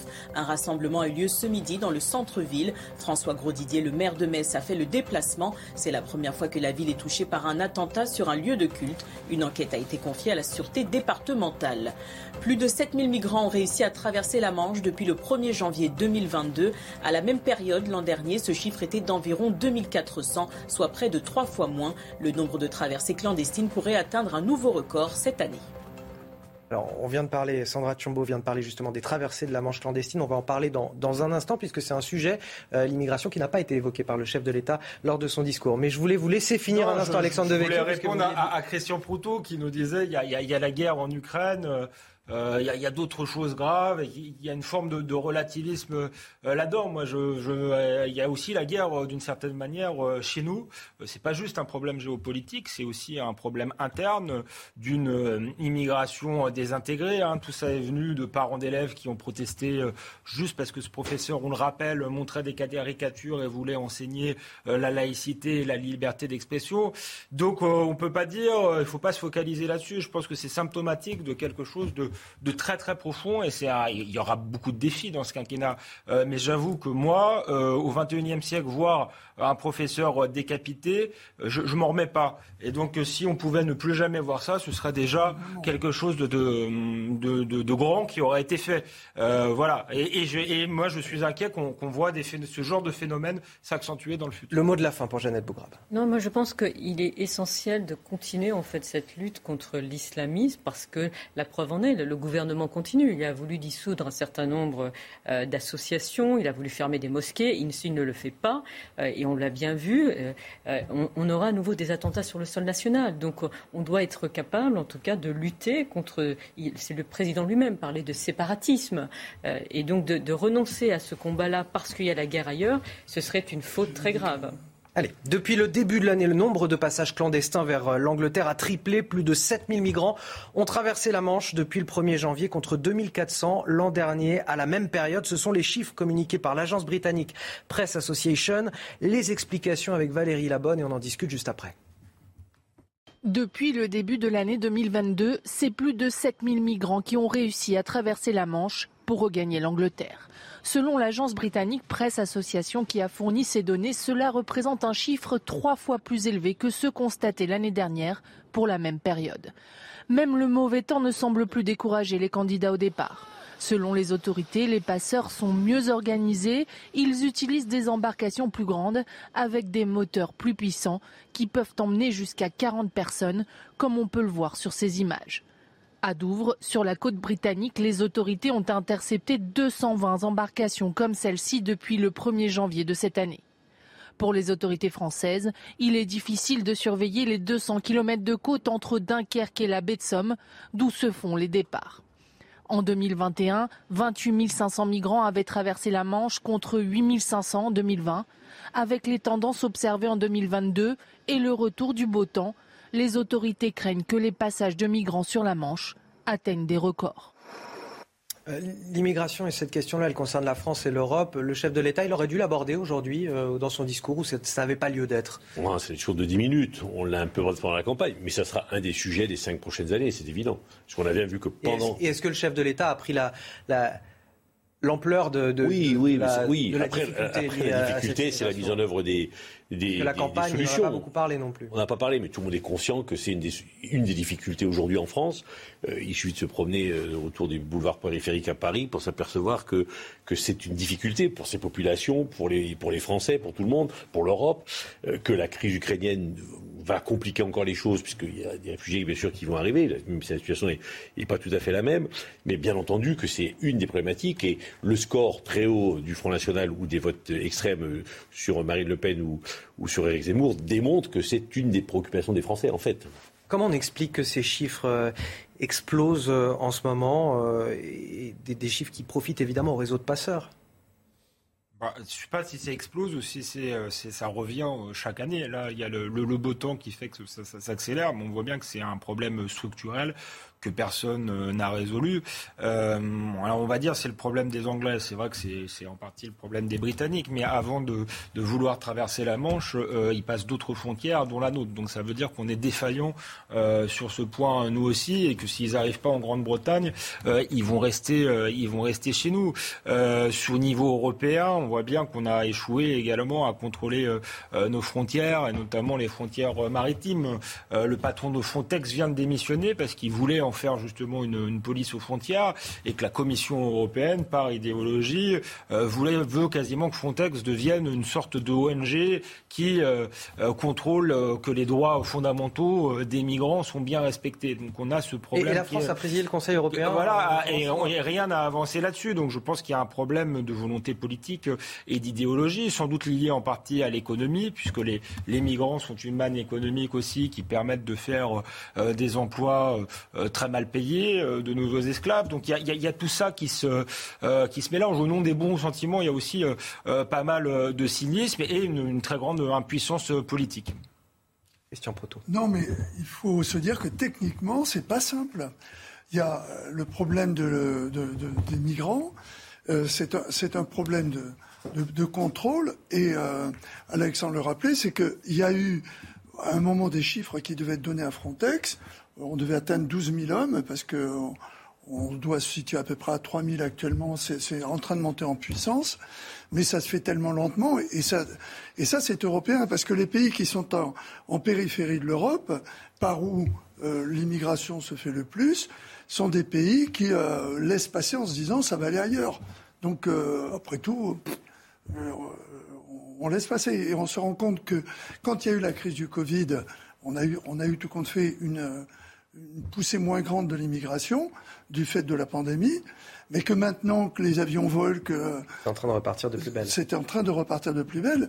Et euh, les Britanniques qui devaient nous apporter une aide, puisque normalement l'aide devait être partagée, euh, ne l'ont pas vraiment fait non plus. De toute façon, à la limite, euh, si ça passe chez nous, ça va chez eux, ça va de l'autre côté. Sans parler de ceux qui se noient, malheureusement, parce qu'il y a, y a, beaucoup d'accidents sur, sur, sur le, la partie maritime. Donc il y a une véritable prise en compte qui, doit se faire. Et cette prise en compte, malheureusement, elle se fait qu'avec avec du personnel. Et surtout, c'est ensuite les moyens de retour. Parce que ça va bien de dire il faut les, les, attraper, ce qui se fait, mais après on en fait quoi? Or, les accords qui devraient être passés avec les pays d'où se fait l'immigration, ces accords montrent qu'en dehors de pousser des cris d'orfraie, de dire que peut-être on va supprimer pour certains pays, ça a été, rappelez-vous le cas avec l'Algérie, mmh. des visas et tout, on a vu l'efficacité du système. Hein. Ça n'a pas donné grand-chose. Il y a des problèmes techniques, je suis d'accord, mais sur Frontex, là, pour le coup, on a un problème tout simplement idéologique, puisqu'on avait euh, euh, un homme qui était patron de, Frontex, qui était prêt à relever le, défi technique et qui a été viré parce qu'on a estimé qu'il avait pas, euh, qu'il avait un droit fondamental à entrer en Europe. Donc, si on commençait déjà à se mettre tous d'accord sur la question et sur le fait qu'on n'a plus les moyens d'accueillir des gens parce qu'on n'a plus les moyens de les intégrer, ça crée des problèmes identitaires, des problèmes culturels, des problèmes d'intégration chez nous euh, terribles, ce serait bien. On n'en est même pas euh, pour l'instant au, bon diagnostic, je dirais, en Europe. On voit bien que tous les chefs d'État européens sont pas sur cette ligne et que pour le coup, la, Commission, non élue, mais qui a un certain nombre de pouvoirs, notamment le pouvoir d'initiative, est sur une, encore sur un logiciel totalement transfrontieriste, avec l'idée qu'il n'y a pas de, culture européenne, que c'est une espèce de, de, grand hôtel où tout le monde peut venir s'installer que ça doit être finalement le laboratoire d'un multiculturalisme. Et on voit bien que ce multiculturalisme se passe de plus en plus mal dans les États européens. Jeannette Bougrabe, on n'a pas un petit peu raté le coche avec euh, cette présidence française de l'Union européenne, du Conseil de l'Union européenne Est-ce qu'on n'a pas raté le coche peut-être d'une réforme sur cette question? Bah, je ne suis pas convaincu que la seule présidence française de l'Union européenne aurait pu résoudre le problème. bon, on a entendu Emmanuel Macron, manifestement, la, France avait la possibilité d'impulser pas mal de choses. Oui, nous a vendu quand même. Donc est-ce que c'est parce que vous y avez cru, mais mais voilà, mais non, moi je, trouve que c'est un, un, un, drame. C'est pas. Christian Proto citait tout à l'heure les gens qui se noyaient dans, soit dans, la Manche ou dans la Méditerranée. On se souvient très bien de cette jeune fille qu'on appelle la fiancée euh, de la Manche qui était en train de se noyer. Et en fait, les enregistrements de BBC montraient qu'il y a eu des appels à l'aide, etc., et qu'on les a laissés mourir noyés. Voilà, la réalité est celle-ci. Non, moi, ce que je regrette, et je ne vais pas revenir sur ce que les, euh, mes camarades ont dit, c'est qu'il y a quand même une très grande mauvaise foi des Britanniques. Voilà, moi je, suis très. Il y, a, la question de, l'impuissance de l'Union européenne. On l'a vu quand il y a eu des pressions migratoires en Pologne, euh, avec la Biélorussie ou d'autres. C'est-à-dire que y a, imaginez, parce que les gens l'oublient, que Boris Johnson est en train de signer un accord avec le Rwanda pour euh, externaliser euh, le traitement en fait des, dossiers. C'est-à-dire que des gens qui arrivent au Royaume-Uni, il va les envoyer en Afrique. Donc imaginez comment. Enfin, je, trouve que cette euh, conception en fait de l'être humain où c'est assez. Les pays occidentaux, en tout cas, n'arrivent pas à faire les choses. Et le deuxième point, juste pour ça, mais je reconnais que je vais être minoritaire. Je vais être minoritaire, c'est que vous comprenez bien, s'il y a un blocage entre l'Occident et le reste, c'est qu'on a vu qu'on est capable d'accueillir des Ukrainiens quand il est en situation de guerre. Quand c'est des gens qui viennent d'autres régions, d'autres zones géographiques du monde, eh ben, ça ne se passe pas comme ça. On en a accueilli beaucoup, euh, Jeannette. On va, marquer une courte pause. On revient dans un instant. Euh, ce sera l'heure de parler de la situation en Ukraine et notamment à Mariupol. A tout de suite. Punchline, troisième partie. Je suis toujours avec François Pupponi, Christian Proutot, Alexandre Devecchio et Jeannette Bougra pour évoquer l'actualité. On est même avec Bruno Clermont, euh, général de corps aérien, puisqu'on va évoquer euh, la situation en Ukraine dans quelques instants avec vous, euh, Bruno Clermont. Mais tout d'abord, le rappel de l'actualité, c'est avec Isabelle Piboulot. Emmanuel Macron réinvesti pour un second quinquennat depuis le palais de l'Élysée. Il s'est exprimé lors d'une allocution d'une dizaine de minutes. Le président a notamment fait le serment de léguer une planète plus vivable et une France plus forte pour laquelle il entend agir sans relâche. Une cérémonie sous le signe de la sobriété où étaient conviés plus de 450 invités. Législative, coup d'envoi pour la nouvelle Union populaire écologique et sociale. La NUP qui a entamé sa première convention à Aubervilliers souhaite écrire une page de l'histoire, terminer les rancœurs du passé. L'heure est au regroupement pour gagner, s'est enthousiasmé Manuel Bompard, le directeur de campagne des Insoumis, entouré d'Olivier Faure, de Julien Bayou et de Fabien Roussel. Drame à la foire du trône de Paris, un forain meurt percuté par la nacelle d'un manège. L'homme âgé de 40 ans est décédé la nuit dernière. Il se serait trouvé sur la trajectoire d'un wagon de montagne russe en marche et serait mort sur le coup. Une enquête a été ouverte du chef d'homicide involontaire et travail dissimulé. L'Ukraine, toujours aucune trêve au 72e jour de guerre. Malgré tout, 50 civils et 11 enfants ont été évacués du complexe Azovstal, dernière poche de résistance des forces ukrainiennes à Mariupol. L'usine reste assiégée par les troupes russes. Combien de temps encore avant l'assaut final? Le récit de Clémence Barbier. Ils sont les derniers à fuir l'enfer de Mariupol. Ces civils ont été évacués hier sous l'égide du Comité international de la Croix-Rouge et de l'ONU des évacuations au compte-gouttes. Selon Kiev, le cessez-le-feu décrété par Moscou n'est que partiellement respecté. Les gens sont évacués dans la mesure où nous pouvons le faire. Les Russes ont tué tous ceux qui vivaient. Mariupol est complètement détruite. À l'aube du 9 mai, date à laquelle la Russie célèbre sa victoire contre le nazisme, les autorités ukrainiennes s'inquiètent des bombardements accrus sur la Syrie Azovstal. Sa prise totale serait qu'une question d'heure, selon un séparatiste pro-russe interrogé par un journaliste. Vous pensez que la prise de l'usine prendra encore du temps? Je ne pense pas beaucoup, mais je ne peux pas dire. Et comment réagissent les civils? Ils sont contents que nous soyons venus. Au total, près de 500 civils ont été évacués depuis le week-end dernier, mais des centaines de militaires seraient encore retranchés dans les sous-sols d'Azovstal. Bruno Clermont, général de corps aérien, j'ai plein de questions à vous poser sur la situation euh, à Mariupol notamment. C'est ma première question. Euh, on vient de le voir avec ce sujet. Plus les civils sont évacués, plus ça veut dire que euh, finalement les, Russes ont le champ libre pour pilonner la Syrie d'Azovstal. Est-ce que c'est une question d'heure avant un assaut contre les, soldats ukrainiens sur place? Écoutez, moi je ne pense pas que ce soit la présence de civils dans cette usine qui, freine les ardeurs de l'armée russe on peut même se poser des questions pour savoir pourquoi il autorise la sortie de ces civils, parce qu'en réalité, euh, euh, je pense qu'il n'a pas grand-chose à en faire. Mais néanmoins, euh, le, 8 mai et le 9 mai, c'est quand même un jour important. pour avoir une victoire, il faut quand même réduire à l'impuissance les derniers combattants qui sont dans les tunnels. Et pour entrer dans les tunnels, il faut faire sortir le maximum de gens avant. Donc je pense que ça sert également les intérêts de Poutine de sortir les civils. Et c'est tant mieux, parce que plus il y a de civils qui sortiront avant l'assaut final, et et plus, euh, plus, plus important sera le nombre de civils qui va survivre à, l'horreur de Mariupol. Ça veut dire que d'ici lundi, on peut s'attendre à un déchaînement de violence sur cette Assyrie? Il n'y a pas de raison que le 9 mai, en tout cas, on voit bien que le 9 mai, il n'arrivera pas à, éteindre définitivement la, résistance de Mariupol, euh, parce que d'une part, les combattants, eux aussi, ont mis le 9 mai comme symbole, donc ils vont faire en sorte de résister jusqu'au 9 mai, et que de toute façon, les combattants qui sont à l'intérieur de cette usine euh, c'est essentiellement le bataillon Azov ils savent très bien que rien de bon ne leur arrivera s'ils se rendent.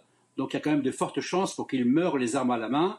Donc vraiment, la priorité, c'est de faire sortir les derniers civils qui sont dans cette usine. Alors j'ai une autre question euh, concernant cette information qui nous est parvenue. Ce navire russe détruit en mer Noire, euh, ben voilà, qui tente à prouver que l'Ukraine résiste quand même plutôt bien par rapport à, certainement ce qu'imaginaient les Russes. On voit justement ces images satellites de ce, de ce navire.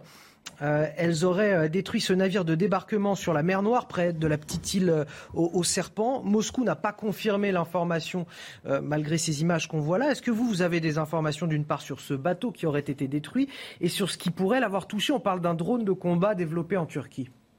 Écoutez, il y a, des, informations qui circulent sur quatre bâtiments qui auraient été détruits par les Ukrainiens ces trois ou quatre derniers jours. Une frégate, mais c'est vraiment pas confirmé. Euh, par contre, il y a deux vedettes euh, Raptor qui auraient été également détruites par ces drones turcs DB2. Là, apparemment, ça serait vrai. Et, ce bâtiment, qui est un chaland de débarquement d'une vingtaine de mètres, apparemment, les, images sont implacables. Les drones TB2 sont des drones assez difficiles à détecter et finalement assez difficiles à intercepter. Et ils, font, ils ont fait un mal terrible aux chars russes et on se rend compte qu'ils vont faire un mal terrible à la, marine russe. Et ça, euh, Bruno Clermont, c'est le, résultat de, l'aide internationale en, armement qui est apportée à, l'Ukraine ou, on le doit seulement à l'armée ukrainienne? Ah, Ce sont des drones qui, sont, euh, qui, ont été, fournis par la Turquie. Euh, en une vingtaine d'exemplaires, donc c'est vraiment la conséquence directe de, l'aide militaire qu'apportent les, Occidentaux à l'Ukraine une autre information qui nous est parvenue euh, aujourd'hui que je voulais vous, soumettre. Euh, Joe Biden qui a annoncé une nouvelle aide militaire à l'Ukraine pour euh, combattre l'invasion russe avec des munitions d'artillerie et de radar. 150 millions de, de dollars pour cette aide. Alors c'est bien moindre que ce qui avait été donné auparavant, mais il a prévenu aussi que les fonds étaient euh, pratiquement épuisés euh, pour l'aide à l'Ukraine. Est-ce que euh, si ça venait à être le cas, effectivement, ça peut changer la donne pour les Ukrainiens, leur capacité de résistance, ou alors est-ce qu'ils ont pour le moment, et avec ce qui a été fourni, une aide qui est suffisante pour résister encore face à l'assaut russe? Non, en réalité, c'est une question administrative. Les, 150 millions d'euros qu'il va fournir en armement, d'ailleurs des radars et des munitions, c'est la dernière enveloppe budgétaire que le Congrès avait autorisée dans la première phase, de l'ordre de 5 milliards. Il y a eu 2 milliards avant et 3 milliards 5 après. Et là, le président Biden a demandé au Congrès 33 milliards supplémentaires. Pour que ces 33 milliards supplémentaires soient disponibles, il y a un processus de validation euh, qui est mis en place euh, par le Congrès et ce processus est en cours. Il veut simplement l'accélérer.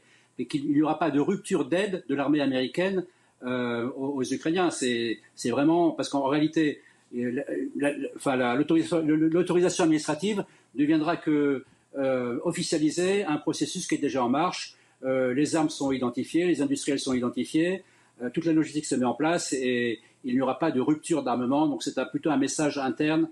accélérons le processus. Général Bruno Clermont, vous, vous restez avec nous. J'ai encore plein de questions à vous poser. Je voulais juste faire réagir.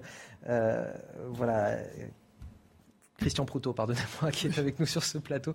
Et vous vouliez, vous exprimer. Oui, je voulais juste dire également, il ne faut, pas, faut pas oublier non plus que les, propres moyens de, électroniques et de, euh, en particulier avec les missiles des Ukrainiens, ont fait, euh, c'est eux qui ont coulé le, le, Moskva, le, le bateau porte-missiles, et la frégate. Et là, ce sont des Neptunes, ce sont leurs missiles à eux. Donc, bien sûr, il y a le TB2, comme le soulignait le général, euh, qui est super efficace. Mais ils ont eux-mêmes mis en place tout un tas de moyens électroniques de renseignement. Ils ont tout un réseau euh, de gens sur le terrain qui font de, euh, de, la guerre de guérilla, qui donnent des informations. Ils ont un centre de tri de, ces informations, donc ils connaissent parfaitement la position des troupes. C'est le problème de l'envahisseur, où chaque chaque personne qui croise peut être un informateur, surtout avec les réseaux modernes. Et ils ont également un, tout un régiment qui a été fait au départ depuis 2014 avec un, régiment qui était fait juste pour observer dans la partie du Donbass euh, où il y avait la guerre depuis 2014, pour observer les tranchées, qui, où ils utilisaient des petits drones civils. Et ces drones civils, c'est devenu un régiment qui s'appelle Aerovitka. Et ce régiment, est un régiment d'une efficacité extraordinaire, en particulier euh, sur les chats et en particulier la nuit, parce qu'ils ont sur ces petits drones des moyens d'observation de nuit. Donc la guerre, les Ukrainiens euh, sont très armés, à la fois bien évidemment avec tout ce qu'on leur apporte, ce qui permet en plus de faire du tir à longue distance, on le voit avec les Césars, pour taper l'artillerie qui, euh, qui, on l'a vu, a fait beaucoup de mal, donc contrer l'artillerie à travers le guépard euh, qui leur permet de, bloquer un peu l'aérien, mais ça le général euh, pourrait en parler mieux, beaucoup mieux que moi. Et euh, enfin, à travers les javelines qui ont déjà causé des, des, pertes énormes au niveau des chars et des, des engins blindés russes. François Pupponi. Oui, juste c'est une question au, au, général. Général, on est d'accord que le, drone dont vous parlez, le turc, est le même que les Azerbaïdjanais ont utilisé, ont utilisé les dernières au Karabakh contre les Arméniens. Et, si c'est le cas, donc aujourd'hui. cela, oui, oui, Donc les Arméniens n'avaient pas d'armes anti-drone, n'ont pas pu euh, lutter contre ça, et, les Russes seraient aussi en difficulté, ce qui est, parce que c'est une, enfin, on a appelé ça nouvelle guerre en fait, hein, avec les, ces nouvelles technologies, et donc les, les, Turcs sont en train de prendre une avance sur beaucoup d'autres pays, et donc là, vous confirmez que les Russes auront aussi des difficultés à intercepter ces drones. Alors c'est pas facile à, visiblement à intercepter, ce qui est étonnant parce qu'en théorie, c'est pas compliqué, c'est quand même des drones, des drones assez gros, qui ont une signature d'art, et si on met la défense solaire au bon endroit, on doit pouvoir les intercepter. Donc il y a, mais il y a, vraiment des, déficiences assez incroyables dans l'armée russe, en particulier des endroits dans lesquels ils n'ont absolument pas le contrôle de la, de, la supériorité aérienne. Donc, euh, en fait, les Ukrainiens, il y, a des, il y, a des, bulles, il y a des endroits un peu partout dans le pays, y compris dans le Donbass, dans lesquels euh, ils peuvent faire évoluer leurs avions comme ils veulent. C'est souvent pas des espaces très importants, mais c'est suffisant pour faire entrer des drones. Euh, pour qu'ils réalisent leur mission et qu'ils puissent repartir. Alors d'autres questions encore pour vous, euh, euh, Général Bruno Clermont. Le Conseil de l'Europe dénonce une violation vertigineuse des droits humains en Ukraine au terme d'une visite de quatre jours de ses enquêteurs dans Kiev et sa région, et notamment dans les localités de Boucha et d'Irpin. À Irpin, d'ailleurs, malgré les atrocités commises, la vie reprend peu à peu. Regardez ces images, elles sont commentées par Quentin Grébel. Voilà ce qu'il reste du domicile de Zinaïda, 72 ans. 40 années de vie réduites à néant. Ça me fait tellement mal de voir ça. J'ai vécu ici pendant 40 ans. Tout ce que vous voyez là, c'est ma maison. Quand je me suis mariée, nous nous sommes installés ici avec mon mari. On a vécu ensemble jusqu'à sa mort. Le 24 mars dernier, lorsque les Russes ont attaqué Irpin, Zinaïda a trouvé refuge dans un abri antinucléaire. Une nuit entière passée sous les bombes et à sa sortie, une maison partie en fumée. Je n'aurais jamais pu croire que cela arriverait, que mes frères russes feraient quelque chose comme ça à ma maison et à mon pays. Ils m'ont arraché de chez moi avec mes racines. Depuis, elle vit avec son fils dans une caravane, un logement sommaire prêté par le gouvernement qu'elle espère quitter rapidement. Je dois prendre une décision. Je ne pourrai pas passer l'hiver ici. Peut-être que le gouvernement nous aidera. C'est ce que j'espère. Mais si Irpin est libérée des Russes, elle n'est pas pour autant sécurisée. Il faudra encore plusieurs semaines de déminage avant que Zinaïda et les autres puissent espérer reprendre une vie normale. ces témoignages, ces larmes, ça nous rappelle l'horreur de cette guerre.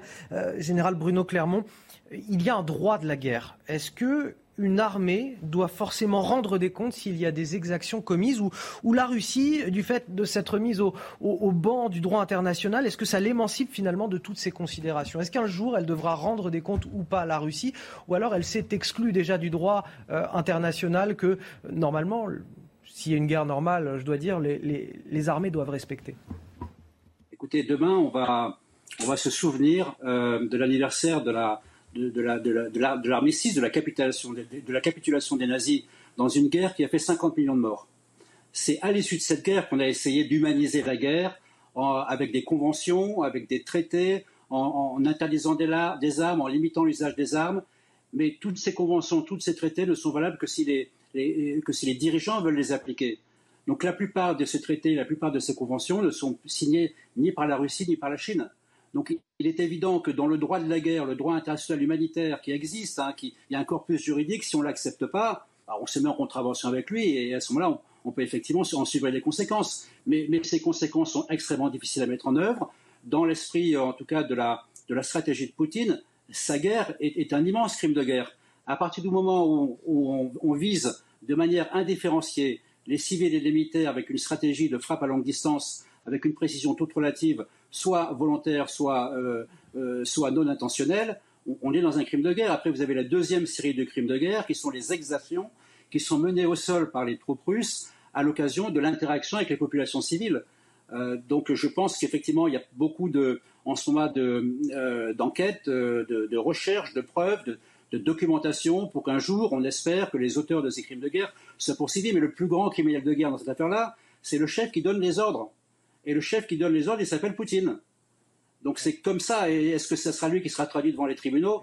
Euh, Je n'en sais rien. Mais à moins d'aller le chercher, Vladimir Poutine. Euh, il y, a assez peu de chances qu'on puisse, euh, voilà, qu'il puisse régler, voilà, la, dette qu'il a au niveau de la communauté internationale. Jeannette Bougrave, vous vouliez réagir? Oui, non, non, bien sûr. Moi, je, on est tous touchés, émus, en colère de ce qui se passe. Et d'ailleurs, je ne sais pas si vous avez noté, le chef de l'État n'a pas dit la guerre en Ukraine, il a parlé de, dit conflit, il me semble. Donc, euh, mais c'est que ce, discours, moi, ce qui me, ce qui me, ce qui me gêne, c'est que cette vision très, très comptable des milliards des milliards de dollars d'armes qui sont livrées. Et on voit bien qu'aujourd'hui, il y a quand même une espèce de début d'interrogation de savoir si effectivement une autre voie ne serait pas possible. Je pense notamment à l'Allemagne, puisque le, chancelier allemand a affaire au pacifisme. Je pense à la déclaration de Lula. Bon, elle est peut-être, on va la trouver stigmatisante, tout ce que l'on veut.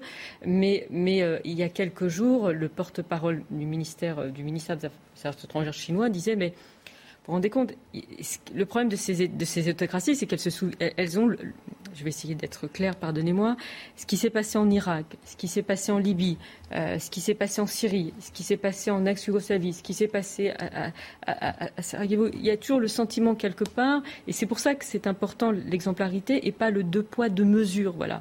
Et c'est important parce que vous voyez bien que si euh, dans les, euh, je, pensais notamment aux déclarations de Sylvie Berman en disant que une, grande majorité de, de, l'humanité ne veut pas prendre parti en fait à ce conflit et, et donc c'est important. Et la deuxième chose, c'est qu'il y a eu un très bon papier de Jean-Dominique Merchet dans l'opinion en disant l'Ukraine peut gagner la guerre, mais Poutine n'acceptera pas la perte et de savoir quelle victoire on veut avoir. Et quels sont les objectifs de, la victoire, de cette victoire Quels sont les objectifs qu'on s'est fixés? Et Jean-Pierre Chevènement, que vous aviez sur votre plateau euh, euh, aujourd'hui même, aujourd'hui même, s'interrogeait même parce que l'idée, les Américains, la plupart du temps, quand ils veulent intervenir, c'est un changement de gouvernement c'est de savoir qu'est-ce qu'on veut, parce que pendant ce temps-là, on fait, on fait une guerre. vous voyez ces gens, ces civils qui sont, qui sont tués, des gens qui sont, qui sont obligés de quitter, des réfugiés. Qu'est-ce que l'on veut en fait? Et on a le sentiment qu'on met plus d'efforts à livrer des armes qu'à trouver des solutions de la paix. Voilà. Et ce qui est important, et, je, je, termine là-dessus parce que vous allez vraiment penser, c'était il y a quelque temps le directeur de l'OMS a a fait une déclaration en disant qu'il n'y avait pas une seule fraction d'attention qui était réservée aux autres conflits qu'il y a en ce moment. On parle de l'Afghanistan, on parle de la Syrie, on parle de la Libye, il y a toute l'Afrique subsaharienne, et tout ça est important. Et c'est important parce qu'au sein des Nations Unies, il y a le sentiment qu'il y a un bloc occidental et qu'il y a le reste du monde. Juste pour compléter, il y a un autre conflit dont on ne parle plus du tout, c'est le Haut-Karabakh. Pardonnez-moi dont on n'a jamais parlé, Dont on n'a quasiment jamais parlé, où il y a eu des, crimes euh, de guerre puisque des armes non conventionnelles ont été utilisées. Mais un an après ce conflit, euh, pour euh, éviter d'acheter du gaz russe, on s'est précipité à Bakou pour acheter du gaz azerbaïdjanais. Donc ce qui veut dire que les, instances internationales font des grandes déclarations sur les crimes de guerre, y compris parfois les crimes contre l'humanité, c'était dit par Gilles Le Drian mais que la réelle politique reprend très très vite le dessus et qu'on est capable d'aller acheter du pétrole, des gaz à des gens qui ne respectent aucune des règles. C'est le moment, c'est le moment un instant du rappel de l'info. C'est avec Isabelle Piboulot. Les Républicains lancés officiellement dans la course aux législatives. Leur Conseil national s'est réuni aujourd'hui à Paris pour serrer leur rang après la défaite de Valérie Pécresse à l'élection présidentielle. L'enjeu, éviter que certains s'allient à Emmanuel Macron. Rien n'est joué, les choses sont en train de bouger sur le terrain, a affirmé le président LR Christian Jacob. Près de 400 personnes se sont retrouvées au siège du parti à huis clos. L'Ukraine affirme avoir détruit un nouveau bateau de guerre russe Armé de mitrailleuses et de lance-missiles, il était conçu pour le débarquement de véhicules de combat et d'unités d'assaut. Un drone ukrainien aurait touché le navire près de la petite île aux serpents en mer Noire. De son côté, Moscou n'a pas confirmé l'information. Guerre en Ukraine toujours, le Conseil de l'Europe dénonce des violations vertigineuses des droits humains. Une déclaration faite par la commissaire pour les droits de l'homme au terme d'une visite de quatre jours à Kiev et sa région. L'occasion d'appeler les États à soutenir les efforts d'enquête en espérant qu'ils soient coordonnés avec les autorités ukrainiennes et la Cour pénale internationale. Et nous sommes toujours avec euh, le général Bruno Clermont, général de corps aérien, pour évoquer ce conflit entre l'Ukraine et la Russie. La Russie qui continue ses préparatifs en vue euh, du 9 mai, date de la célébration de la victoire russe contre l'Allemagne nazie en 1945. Vous voyez ces images euh, des défilés en question à Moscou qui se préparent. Bruno Clermont, général Bruno Clermont, est-ce qu'on peut s'attendre à voir un, Vladimir Poutine annonçant la victoire et la réussite de son opération militaire, entre guillemets, puisque c'est comme ça qu'il l'appelle? Le, poids de la propagande en Russie est tel qu'on peut s'attendre à tout. Est-ce qu'il va euh, lancer par ailleurs dans ce cas-là des, avertissements au monde entier? Pardon? Est-ce qu'il va, euh, par exemple, à quoi peut-on s'attendre dans son discours? Est-ce qu'il va lancer des avertissements au monde entier, bomber le torse, brandir la menace nucléaire comme il l'a fait à plusieurs reprises? Vous avez raison. Le, but de cette grande fête patriotique, hein, il va y en avoir deux. La, la première, ça va être euh, un grand rassemblement patriotique, hein, rappeler euh, la puissance de la, puissance de la Russie euh, qui a battu l'Allemagne nazie. Euh, ça, c'est le premier message. Donc, faire appel au patriotisme des Russes, parce qu'il va en avoir besoin du patriotisme des Russes, parce que l'affaire est difficile, l'affaire risque d'être longue, il risque d'avoir besoin de plus de force. Moi, je pense qu'il n'a pas assez de force, donc il va falloir qu'il trouve un moyen de mobiliser totalement ou partiellement. Peut-être qu'il annoncera, mais je pense que c'est trop tôt. Et le deuxième message qu'il va nous envoyer, et là, je pense qu'on va voir défiler la totalité de ses forces nucléaires, enfin tout ce qu'il faut faire défiler, c'est-à-dire essentiellement pour la plupart des maquettes, mais il va nous montrer quand même que c'est une puissance euh, nucléaire, une puissance militaire, et, euh, que la Russie est encore debout, et, que donc euh, il faut prendre la Russie au sérieux, et, que la Russie, il va maintenir ses objectifs, qui est la conquête de l'Ukraine. Pour l'instant, il n'a pas dévié ses objectifs. Une réaction sur ce plateau de Christian Proto. Oui, alors le général a raison. La conquête de l'Ukraine, c'était l'objectif initial. Donc dire après que, rappelez-vous, c'était le numéro 2 euh, de l'état-major euh, euh, de, l'armée russe qui avait annoncé les nouveaux objectifs quand il y a eu le repli sur l'armée du Nord pour se consacrer au Donbass, c'était simplement parce que, ayant perdu le Nord, il fallait qu'il y gagne quelque chose. Donc on est malgré tout sur, par rapport aux objectifs tels que les avait définis Poutine lui-même, il les avait définis au mois d'août, il les avait écrits. L'Ukraine, c'est une partie de la Russie. Point. C'est pas un État. Donc tout ça est raté. Alors, s'agissant de la propagande, il l'a déjà annoncé, puisqu'il nous a annoncé que la ville rasée, telle que nous, nous la voyons à travers les images de Mariupol, parce qu'il y a 80% de tout ce qui tient debout qui est rasé, où il n'y a plus un habitant, a été libérée. Il faut déjà le faire, il faut avoir le courage de le dire. Euh, donc c'est ça qui va être mis en, avant. Euh, je ne sais pas, montrer des gens qui sont en train de plus ou moins nettoyer pour faire peut-être des plans serrés, pour montrer quelques gars qui vont défiler, peut-être, c'est pas encore sûr, à Mariupol pour montrer euh, la victoire, le défilé de la victoire. Mais moi, il y a quelque chose qui me frappe et je, je pense que le général a dû l'observer. Dans les troupes qui défilent, croyez-moi, c'est plus, pas, plus les troupes qu'on a vues défiler à une certaine époque. Hein c'est pas carré carré au niveau du défilé, euh, ce que j'ai vu à travers les images qui ont été présentées. Et donc, j'ai plutôt le sentiment que là, on fait l'agitation avec ce qu'il y a, parce que tout ce qui est lourd est sur le front est déjà engagé. Bruno Clermont, vous partagez le, sentiment de Christian Poutot?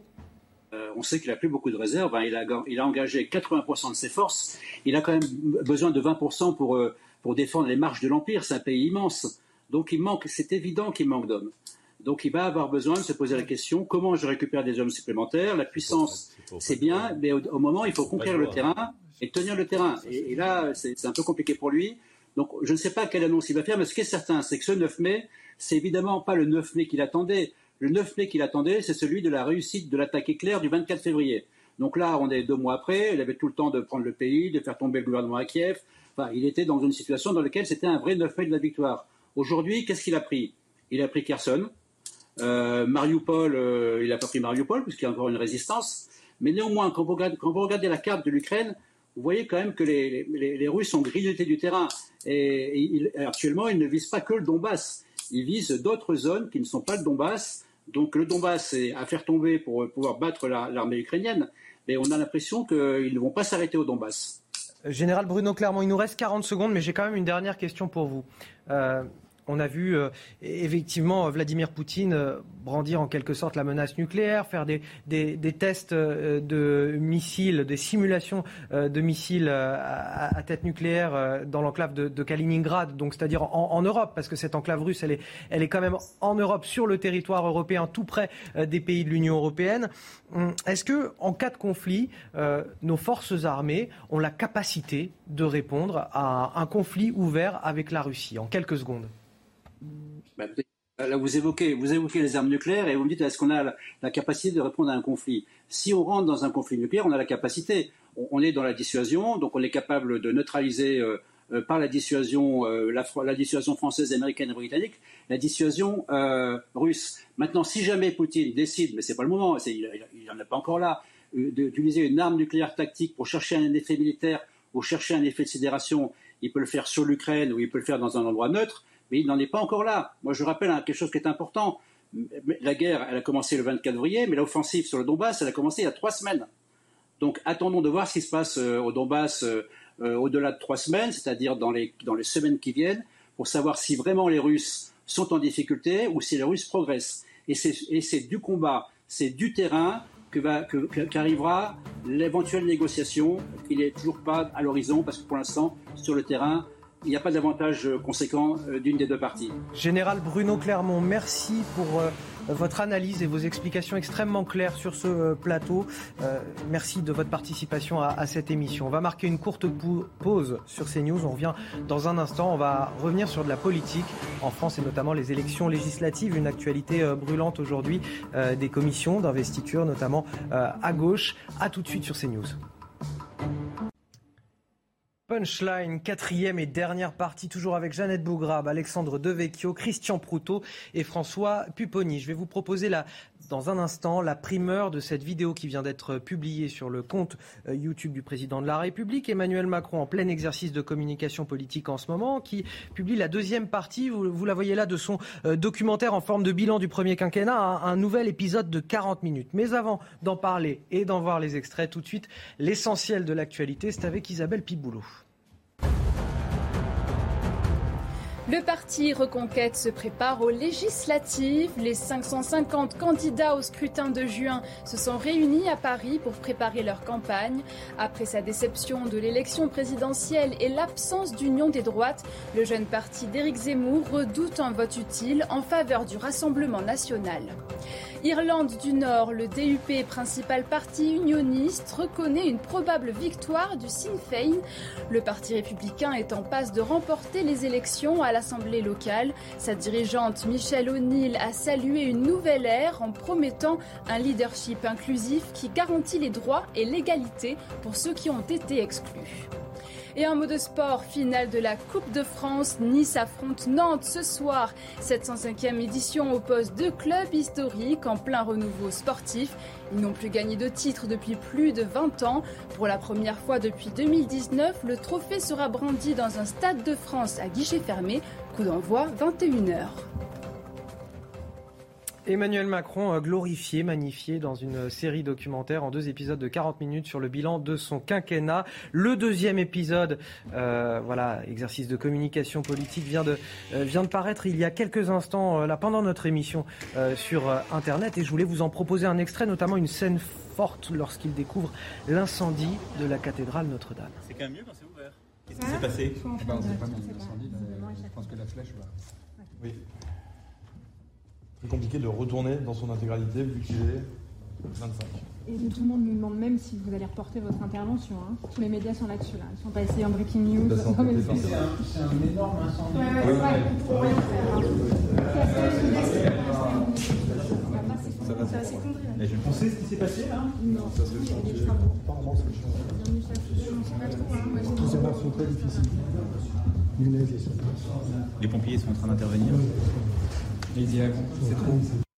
On va décrypter cette euh, nouvelle vidéo avec Elodie euh, Huchard, qui est en liaison depuis la rédaction de CNews, du service politique de CNews. Elodie, euh, voilà, c'est un nouvel exercice de communication encore du, chef de l'État. Deuxième épisode, je le disais, de 40 minutes qui vient de sortir. Oui, finalement, les épisodes se suivent et se ressemblent. On suit Emmanuel Macron euh, dans les coulisses, dans ses déplacements, dans ses échanges avec euh, ses homologues. On le voit aussi avec certains de ses conseillers. On le voit à la rencontre des Français. Alors, comme lors de la première vidéo, ce sont toujours des échanges qui tournent à l'avantage du président de la République. On entend tenez bon, courage. On a même un Macron, on t'aime. Et puis, il y a certains moments, effectivement, qu'on retient, comme celui que vous venez de diffuser euh, lorsque l'incendie de Notre-Dame a éclaté. Alors, il faut on, voit que le président est presque incrédule parce qu'il faut se rappeler qu'à ce moment-là, Emmanuel Macron est censé intervenir à la télévision. Il doit présenter euh, les conclusions de son grand débat. Et donc, il est très loin en réalité euh, de tout ça. L'intervention est en train de se préparer. Il doit l'enregistrer quand on lui annonce effectivement qu'il y a euh, un incendie. Sur le moment, évidemment, hein, comme nous tous à l'époque, on a du mal à réaliser ce qui se joue réellement. Et on voit assez rapidement un, président incrédule quand un membre de son entourage lui dit mais même les médias se demandent si cette allocution va avoir lieu. Et puis surtout, un président inquiet quand il découvre les images. Dit à plusieurs reprises ça va s'effondrer. Il demande aussi euh, ce qui s'est passé. Il est assez tôt rassuré sur le fait qu'il s'agit a priori euh, d'un accident et non pas de quelque chose de volontaire. Très tôt, il signifie à son équipe qu'il veut se rendre sur place quand les conditions le permettront, dit-il. Et puis on le voit aussi euh, quelques heures après à Notre-Dame, aux côtés des pompiers, lors d'un échange assez lourd où on voit cette ambiance très lourde. Personne ne parle dans la salle. Un pompier lui explique que les choses sont extrêmement compliquées, que les hommes sont engagés, que le, le plomb est en fusion, donc c'est extrêmement dangereux.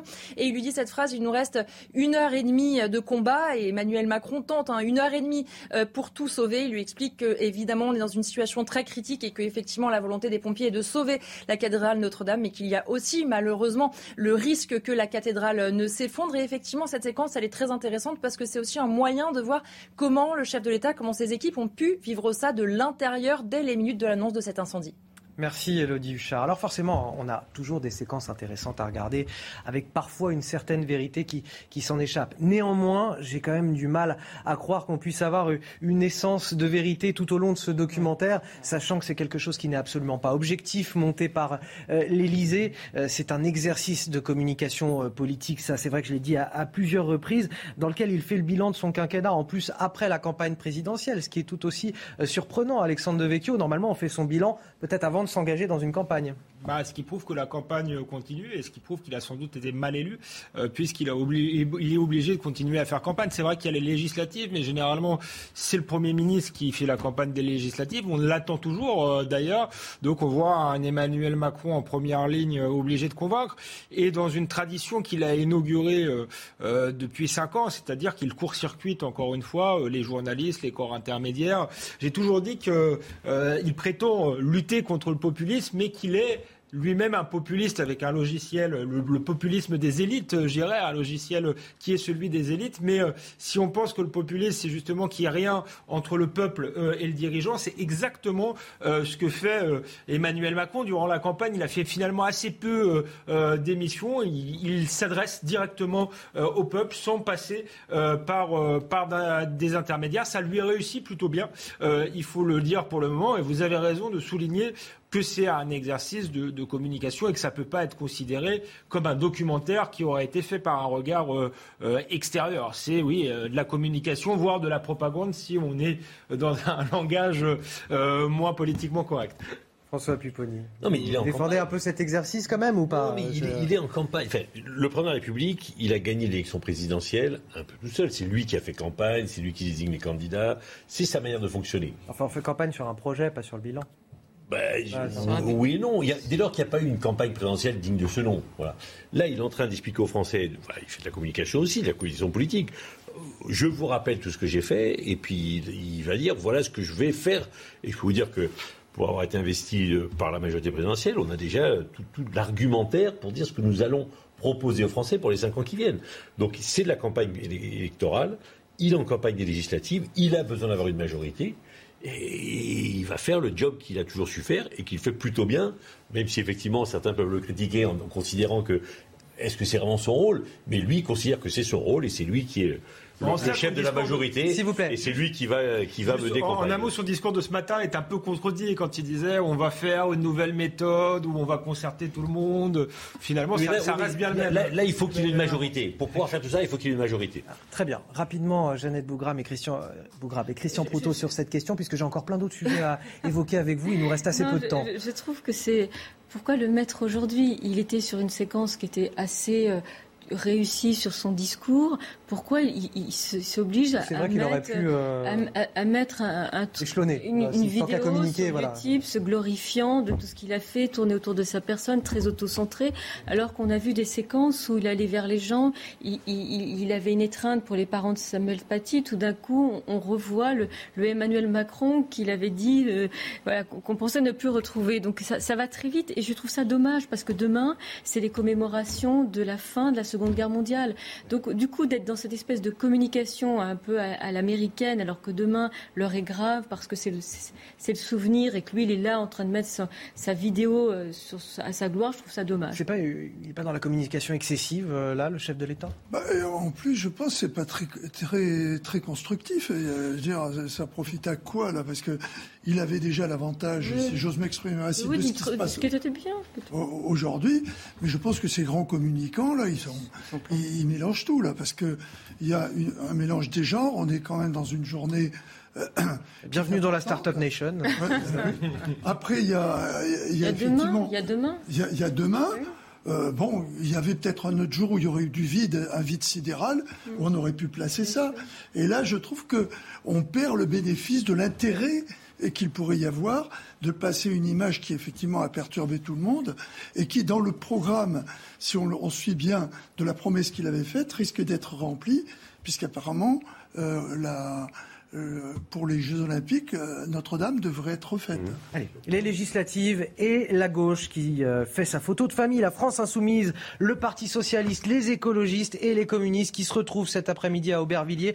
Après avoir scellé leur accord pour les législatives en juin prochain, les candidats se réunissent pour leur convention d'investiture. Des candidats qui vont concourir sous cette bannière, la nouvelle Union populaire écologique et sociale. On va tout de suite rejoindre Valérie Labonne euh, qui est sur place pour euh, CNews. Valérie, est-ce qu'on est toujours dans, dans l'euphorie de cet accord qui a été conclu?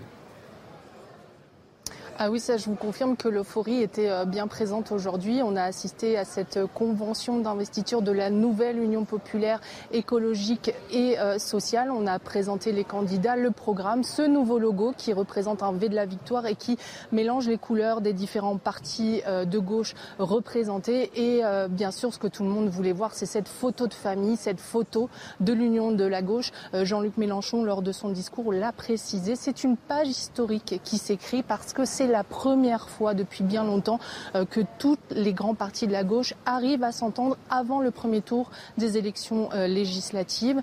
Euh, ce qu'il a, il a tenu à rassurer ses partenaires en leur disant que chacun garderait son identité et s'il arrive à être élu Premier ministre à l'issue des cinq semaines de campagne, eh bien, il leur a rassuré qu'il ne voulait pas être le chef car selon lui, c'est le collectif qui conduit et qui dirige. Il a bien sûr motiver ses troupes. Et nous, ce que nous avons ressenti, c'est énormément euh, d'enthousiasme et d'émotion. Olivier Faure, le secrétaire général du Parti socialiste, nous a confié à la fin euh, de cette convention qu'il avait ressenti énormément d'émotion, émotion de participer à cet accord historique. Merci beaucoup Valérie Labonne pour euh, ce descriptif et, Vincent Burga qui est derrière la caméra. voilà, chacun va garder son identité. Selon vous, la lune de miel, ça va durer combien de temps? Un mois. Un mois Le temps de l'élection. Oui. Et après, ça va exploser? Non, mais le lendemain, bah, chacun reprendra son groupe à l'Assemblée nationale et vous verrez que sur un certain nombre de textes, ils ne voteront pas la même chose. Les socialistes auront peut-être sauvé un groupe, peut-être, à voir. Et s'ils sauvent un groupe, ben, ils continueront à faire ce qu'ils veulent faire tout seuls, les autres de leur côté, les communistes pareil, et puis les écologistes pareil. Voilà. Donc c'est une, union de circonstances pour essayer aux uns et aux autres de sauver leur peau. Jeannette Bougrave, c'est votre analyse aussi? Euh, je, ne sais pas.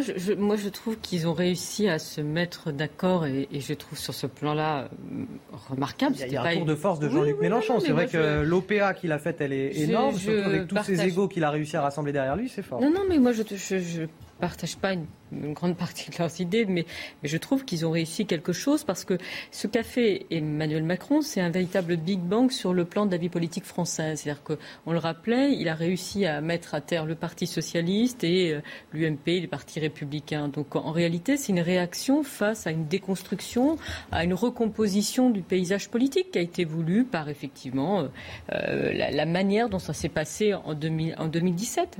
Donc est-ce que ça va fonctionner? J'en sais rien, mais la seule chose, c'est qu'en tout cas, République en marche, il y a bien eu des, des dissidences après, il y a eu des, des, groupes qui ont été constitués après. Et on parlait tout à, tout à l'heure du cas de Cédric Villani, qui était une figure emblématique de République en marche, qui a effectivement quitté le, le parti, qui se voit en réalité, on lui, on lui met un candidat contre lui euh, dans sa circonscription, alors que c'est médaille Fils, l'exemple de l'excellence française, il n'empêche que. Oui, je, on va... juste, je, je moi, je, rapidement, parce que j'étais sur les marchés ce matin et rencontrais beaucoup de militants socialistes qui me disaient, mais Enfin, on peut, ne peut pas aller avec Mélenchon. Ah bah, parce que c'est un accord d'appareil. Écoutez, vous voyez, vous voyez que Carole Delga, euh, présidente euh, PS de la région Occitanie, elle se déplace samedi dans le Lot en soutien à un candidat dissident. Elle a annoncé dans le Parisien qu'elle avait l'intention de réunir euh, les militants qui refusent la liquidation du PS. Elle veut faire des états généraux de la gauche républicaine, européenne et écologiste. Bon voilà, il y a quand même un, un gros malaise euh, à gauche et notamment chez les socialistes euh, qui va certainement exploser à un moment donné. Je voudrais vous faire écouter, avant de vous donner la parole, Christian Proutot et Alexandre Devecchio, Jean-Luc Mélenchon qui explique explique pourquoi il ne sera finalement pas candidat aux législatives. Sur 24 premiers ministres de la Ve République, 6 n'étaient pas députés. Le dernier Premier ministre de la Quatrième République n'était pas député, il était général. C'était De Gaulle. L'actuel Premier ministre n'a jamais été député. Alors, il a quand même une légitimité populaire parce qu'il a eu 1800 voix à l'élection de la mairie de Prades. Non, mais je ne dis pas ça pour me moquer, je respecte. Ben, c'est le tarif pour être maire de Prades. Donc voilà. Et moi, je me sens, après tout, pas si illégitime que ça, en ayant déjà recueilli à l'élection présidentielle 55% des voix au premier tour dans ma circonscription, et après avoir, ça se trouve que c'était mon nom, qui avait sur le bulletin 7 700 000 voix. Il a raison, Jean-Luc Mélenchon, 7 700 000 voix, ça lui confère une légitimité qui euh, le dispense de se présenter aux législatives et qui ne l'empêchera pas euh, toutefois d'être nommé Premier ministre si euh, son, sa gauche, la gauche qu'il représente désormais, l'emporte aux élections législatives. Non, oui, là, factuellement, effectivement, il a raison. Je pense qu'il aurait pu de toute manière être très bien réélu dans sa circonscription. Donc voilà, il, a un certain âge, nage Jean-Luc Mélenchon. Je suis pas sûr qu'il veuille raccrocher, mais il se dit sans doute qu'il peut pas tout faire, être à la fois chef euh, d'une espèce de, de, de, grande coalition et, euh, et, et député. Euh, c'est pas mal d'ailleurs quand pour la démocratie qu'il n'y ait pas de cumul de, de, de, de trop de choses. Donc j'ai pas de là-dessus, j'ai rien à dire. Mais le, sur, le reste, je suis assez d'accord avec ce que dit François Puponnet. C'est dû surtout à la faiblesse des, des, socialistes et des écologistes qui ont été obligés de se, de se, soumettre à la France insoumise. Et mais après, c'est aussi le résultat d'une grande décomposition de la gauche qui finalement, là, elle tonne la gauche républicaine, etc. Mais en réalité, il y a beaucoup de divisions. Euh, depuis l'affaire du voile de Creil, euh, on en parlait avec Jeannette Bougrabe, il y a une gauche laïque et une gauche qui, qui ne l'est pas, euh, donc qui est assez proche idéologiquement de Jean-Luc Mélenchon. Sur l'Europe, on a vu pendant le, le référendum qu'il y avait une gauche européenne, une autre qui ne, ne l'était pas. Finalement, on savait très bien ce qu'était le Parti socialiste, à part un syndicat d'élus. Quand on n'est plus qu'un syndicat d'élus, on finit par disparaître et c'est ce qui risque d'arriver 18h45, messieurs. 18h45, c'est l'heure du rappel de l'actualité. C'est avec Isabelle Pibou. La première dame des États-Unis en déplacement en Europe, Jill Biden s'est rendue à Bucarest en Roumanie pour exprimer son soutien à l'Ukraine et aux pays qui la soutiennent. L'occasion d'être au chevet des familles de réfugiés ayant fui l'invasion russe, comme dans cette école aux côtés de la première dame de Roumanie, Carmen Johannis. En Afghanistan, les femmes de nouveau sommées de porter la burqa en public. Un décret rendu public aujourd'hui, ordonné par le chef suprême des talibans. En cas de désobéissance, les employés gouvernementaux seront immédiatement licenciés. Les chefs de famille qui ne feraient pas respecter ce décret pourront être sanctionnés jusqu'à être traduits en justice. Les gardes-côtes italiens ont secouru plus de 100 migrants hier, originaires pour la plupart d'Afghanistan. Leur embarcation s'est échouée près d'une jetée dans le sud de l'Italie. Deux corps sans vie ont été retrouvés. Alors Christian Proutot, les Républicains euh, étaient aussi euh, réunis en, convention à huis clos euh, cet après-midi. L'enjeu pour Christian Jacob, le, patron des Républicains, c'est dissuader ceux qui voudraient fuir chez Emmanuel Macron avec son parti Renaissance qui, promet, on le disait déjà hier, d'ouvrir grand les portes à tout le monde. Venez comme vous êtes. Voilà, c'est ça le défi aujourd'hui pour les législatives. Je vous propose d'écouter Christian Jacob. On réagit juste après. Il y a une mobilisation qui est en train de s'organiser partout dans les circonscriptions avec euh, un piège que l'on connaît bien, qui est tendu par, euh, par Emmanuel Macron, de jouer, comme il l'a fait euh, d'ailleurs parfois à leur dépens, de jouer avec ceux qu'il a contraint de jouer en quelque sorte les deux idiots utiles, qui, qui avaient été à la fois Marine Le Pen qui s'est retrouvée bien malgré elle dans ce, dans ce rôle au moment des élections présidentielles, et aujourd'hui c'est avec Jean-Luc Mélenchon. Tout le monde sait pertinemment il n'y a aucune hypothèse qui puisse exister que ni l'un ni l'autre n'ait la, majorité. Donc cette histoire de Premier ministre euh, n'a aucun sens. Ça va être difficile pour eux, ces législatives? Bah, je pense que ça va être aussi difficile que ça l'a été euh, pour le Parti socialiste, qui lui a complètement oublié qu'il y a presque 400 ans, il y avait la journée des dupes, et dit vous remplacez dans NUP le D, et vous y êtes aussi. Hein. Donc il y a quelque chose qui, qui va se produire pour, pour eux, c'est-à-dire soit ils comptent sur un corps électoral puisqu'il y a quand même une implantation de ces grands partis. Donc cette implantation devrait leur permettre normalement au moins de retrouver quelques sièges sans perdre leur âme. Mais là, je sais pas du tout parce que j'ai l'impression que depuis euh, depuis cette défaite, on ne lui a pas beaucoup entendu. On ne sait pas trop ce qu'ils veulent faire. Et en dehors de ce, de ce que dit Christian Jacob là, je pense qu'ils partent de très loin et que ça va être difficile. Et Jeannette Bougrave, un, dernier mot là-dessus. Euh, au-delà de la défaite de Valérie Pécresse, Nicolas Sarkozy a achevé les LR en se montrant proche d'Emmanuel Macron? Non, enfin, je pense non, non, non, non. Je, je pense que c'est il y, y, a une question, en tout cas, de, de, de structuration, de, manière dont, ils se sont positionnés. Et enfin, c'est aussi la réussite d'Emmanuel Macron en réalité. C'est que euh, on parlait de, la, la gauche, une grande partie des électeurs de gauche sont partis chez Emmanuel Macron, comme une partie des électeurs de droite sont allés chez Emmanuel Macron. Mais euh, euh, je, crois que c'est ne faut pas rejeter la faute sur les autres. C'est plutôt essayer de se remettre en cause et se reconstruire. Je voudrais qu'on finisse sur euh, Éric Zemmour qui a réuni euh, ses candidats aux législatives sous son parti Reconquête à Paris, Salvagram, aujourd'hui. Une journée qu'il a conclue sur un, un discours. C'est euh, Gauthier Lebret qui est sur place pour CNews. Oui, Eric Zemmour n'est toujours pas candidat aux législatives. Il promet une réponse dans les tout prochains euh, jours. Alors ce n'est pas une surprise, il ne devait pas se déclarer lors de cette journée euh, avec euh, ses candidats reconquête pour les législatives. S'il se déclare, dit son équipe, et probabilité qu'il se déclare 60% selon son entourage, eh bien il le fera dans la presse quotidienne régionale. Eric Zemmour est revenu sur cette fameuse alliance formée autour de Jean-Luc Mélenchon par les partis de gauche, une alliance qu'il n'a pas réussi à former avec Marine Le Pen. Elle ne voulait pas de cette alliance, a dit Eric Zemmour à son grand euh, désarroi. Et voilà ce qu'il a dit sur l'alliance à gauche. C'est le mariage de la carpe et du lapin, des anciens laïcars et des nouveaux islamistes, des républicains de gauche et des indigénistes, des nageuses en burkini et des zadistes en poncho.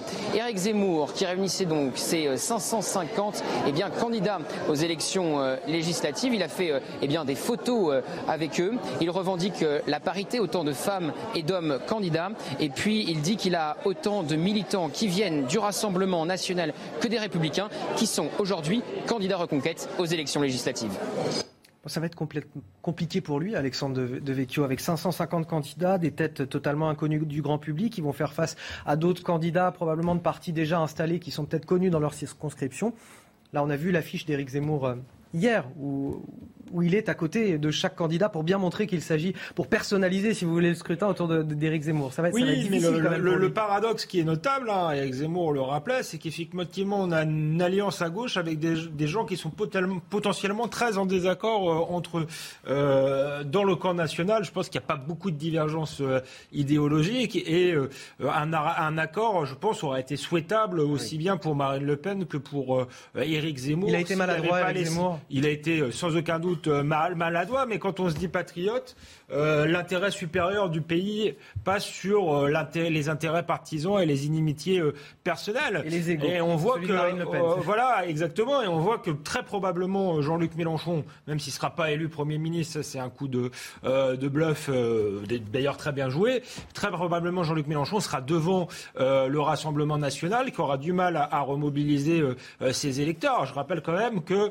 le camp national, c'est 33% au premier tour, peut-être un peu plus si on prend une partie de la droite, et c'est 40% au second tour. ce devraient être les grands animateurs de cette campagne avec En Marche. Ils ont disparu de la circulation, donc c'est voilà, c'est étonnant et je pense assez tragique pour ce camp-là et surtout pour les Français qui y ont cru. c'est le moment pour moi de vous remercier, Jeannette Bougrabe. Merci beaucoup, Alexandre Devecchio, Christian Proutot, François Pupponi, d'avoir tous participé à cette émission pour ces échanges extrêmement intéressants. Restez avec nous euh, sur CNews, c'est la fin de Punchline, mais tout de suite, face aux infos. Adolfo.